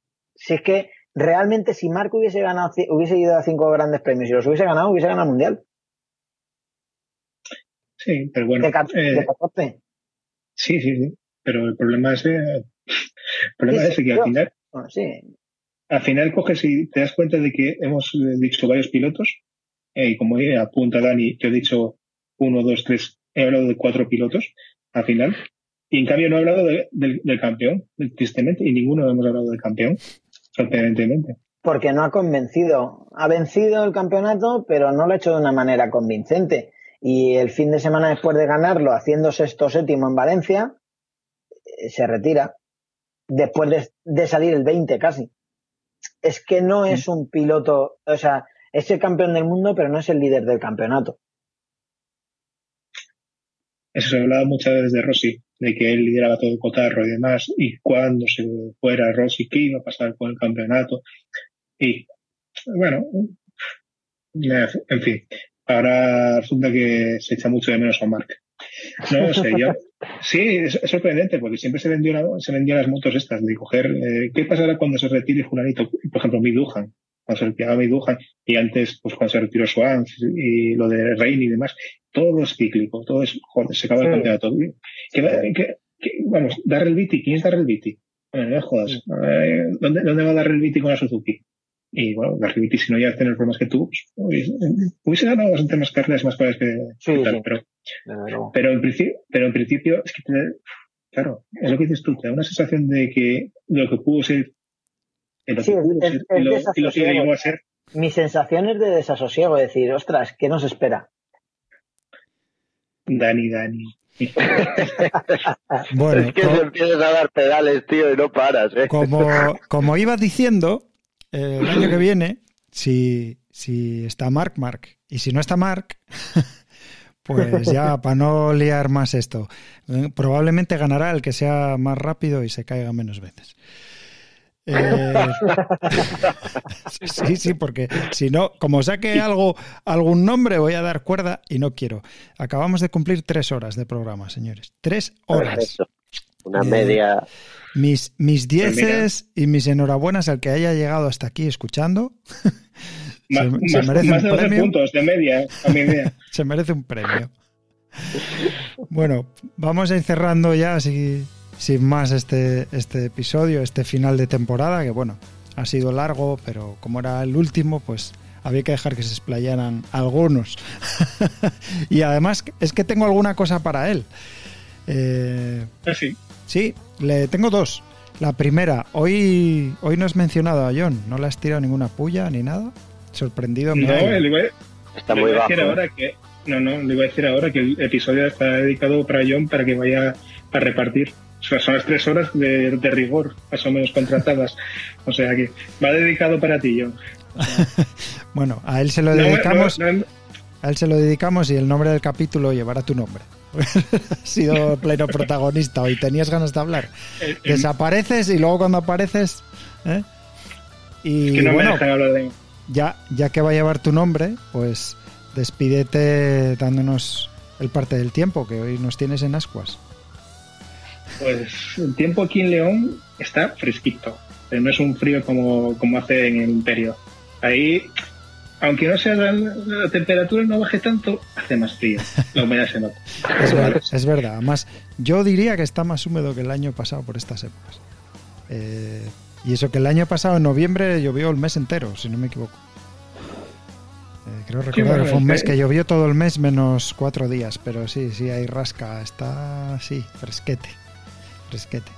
Bueno, chavales, Iré para allá el fin de semana. eh, un orgullo teneros aquí. Mil gracias por, por todo este tiempo y estas ganas que le ponéis. Y nada, mm, ahora ya hasta la temporada que viene, salvo que estemos por aquí con otros asuntos, pero lo que es salsa GP, ya hasta que empiece a haber mentideros y, y algo de salseo por ahí ya.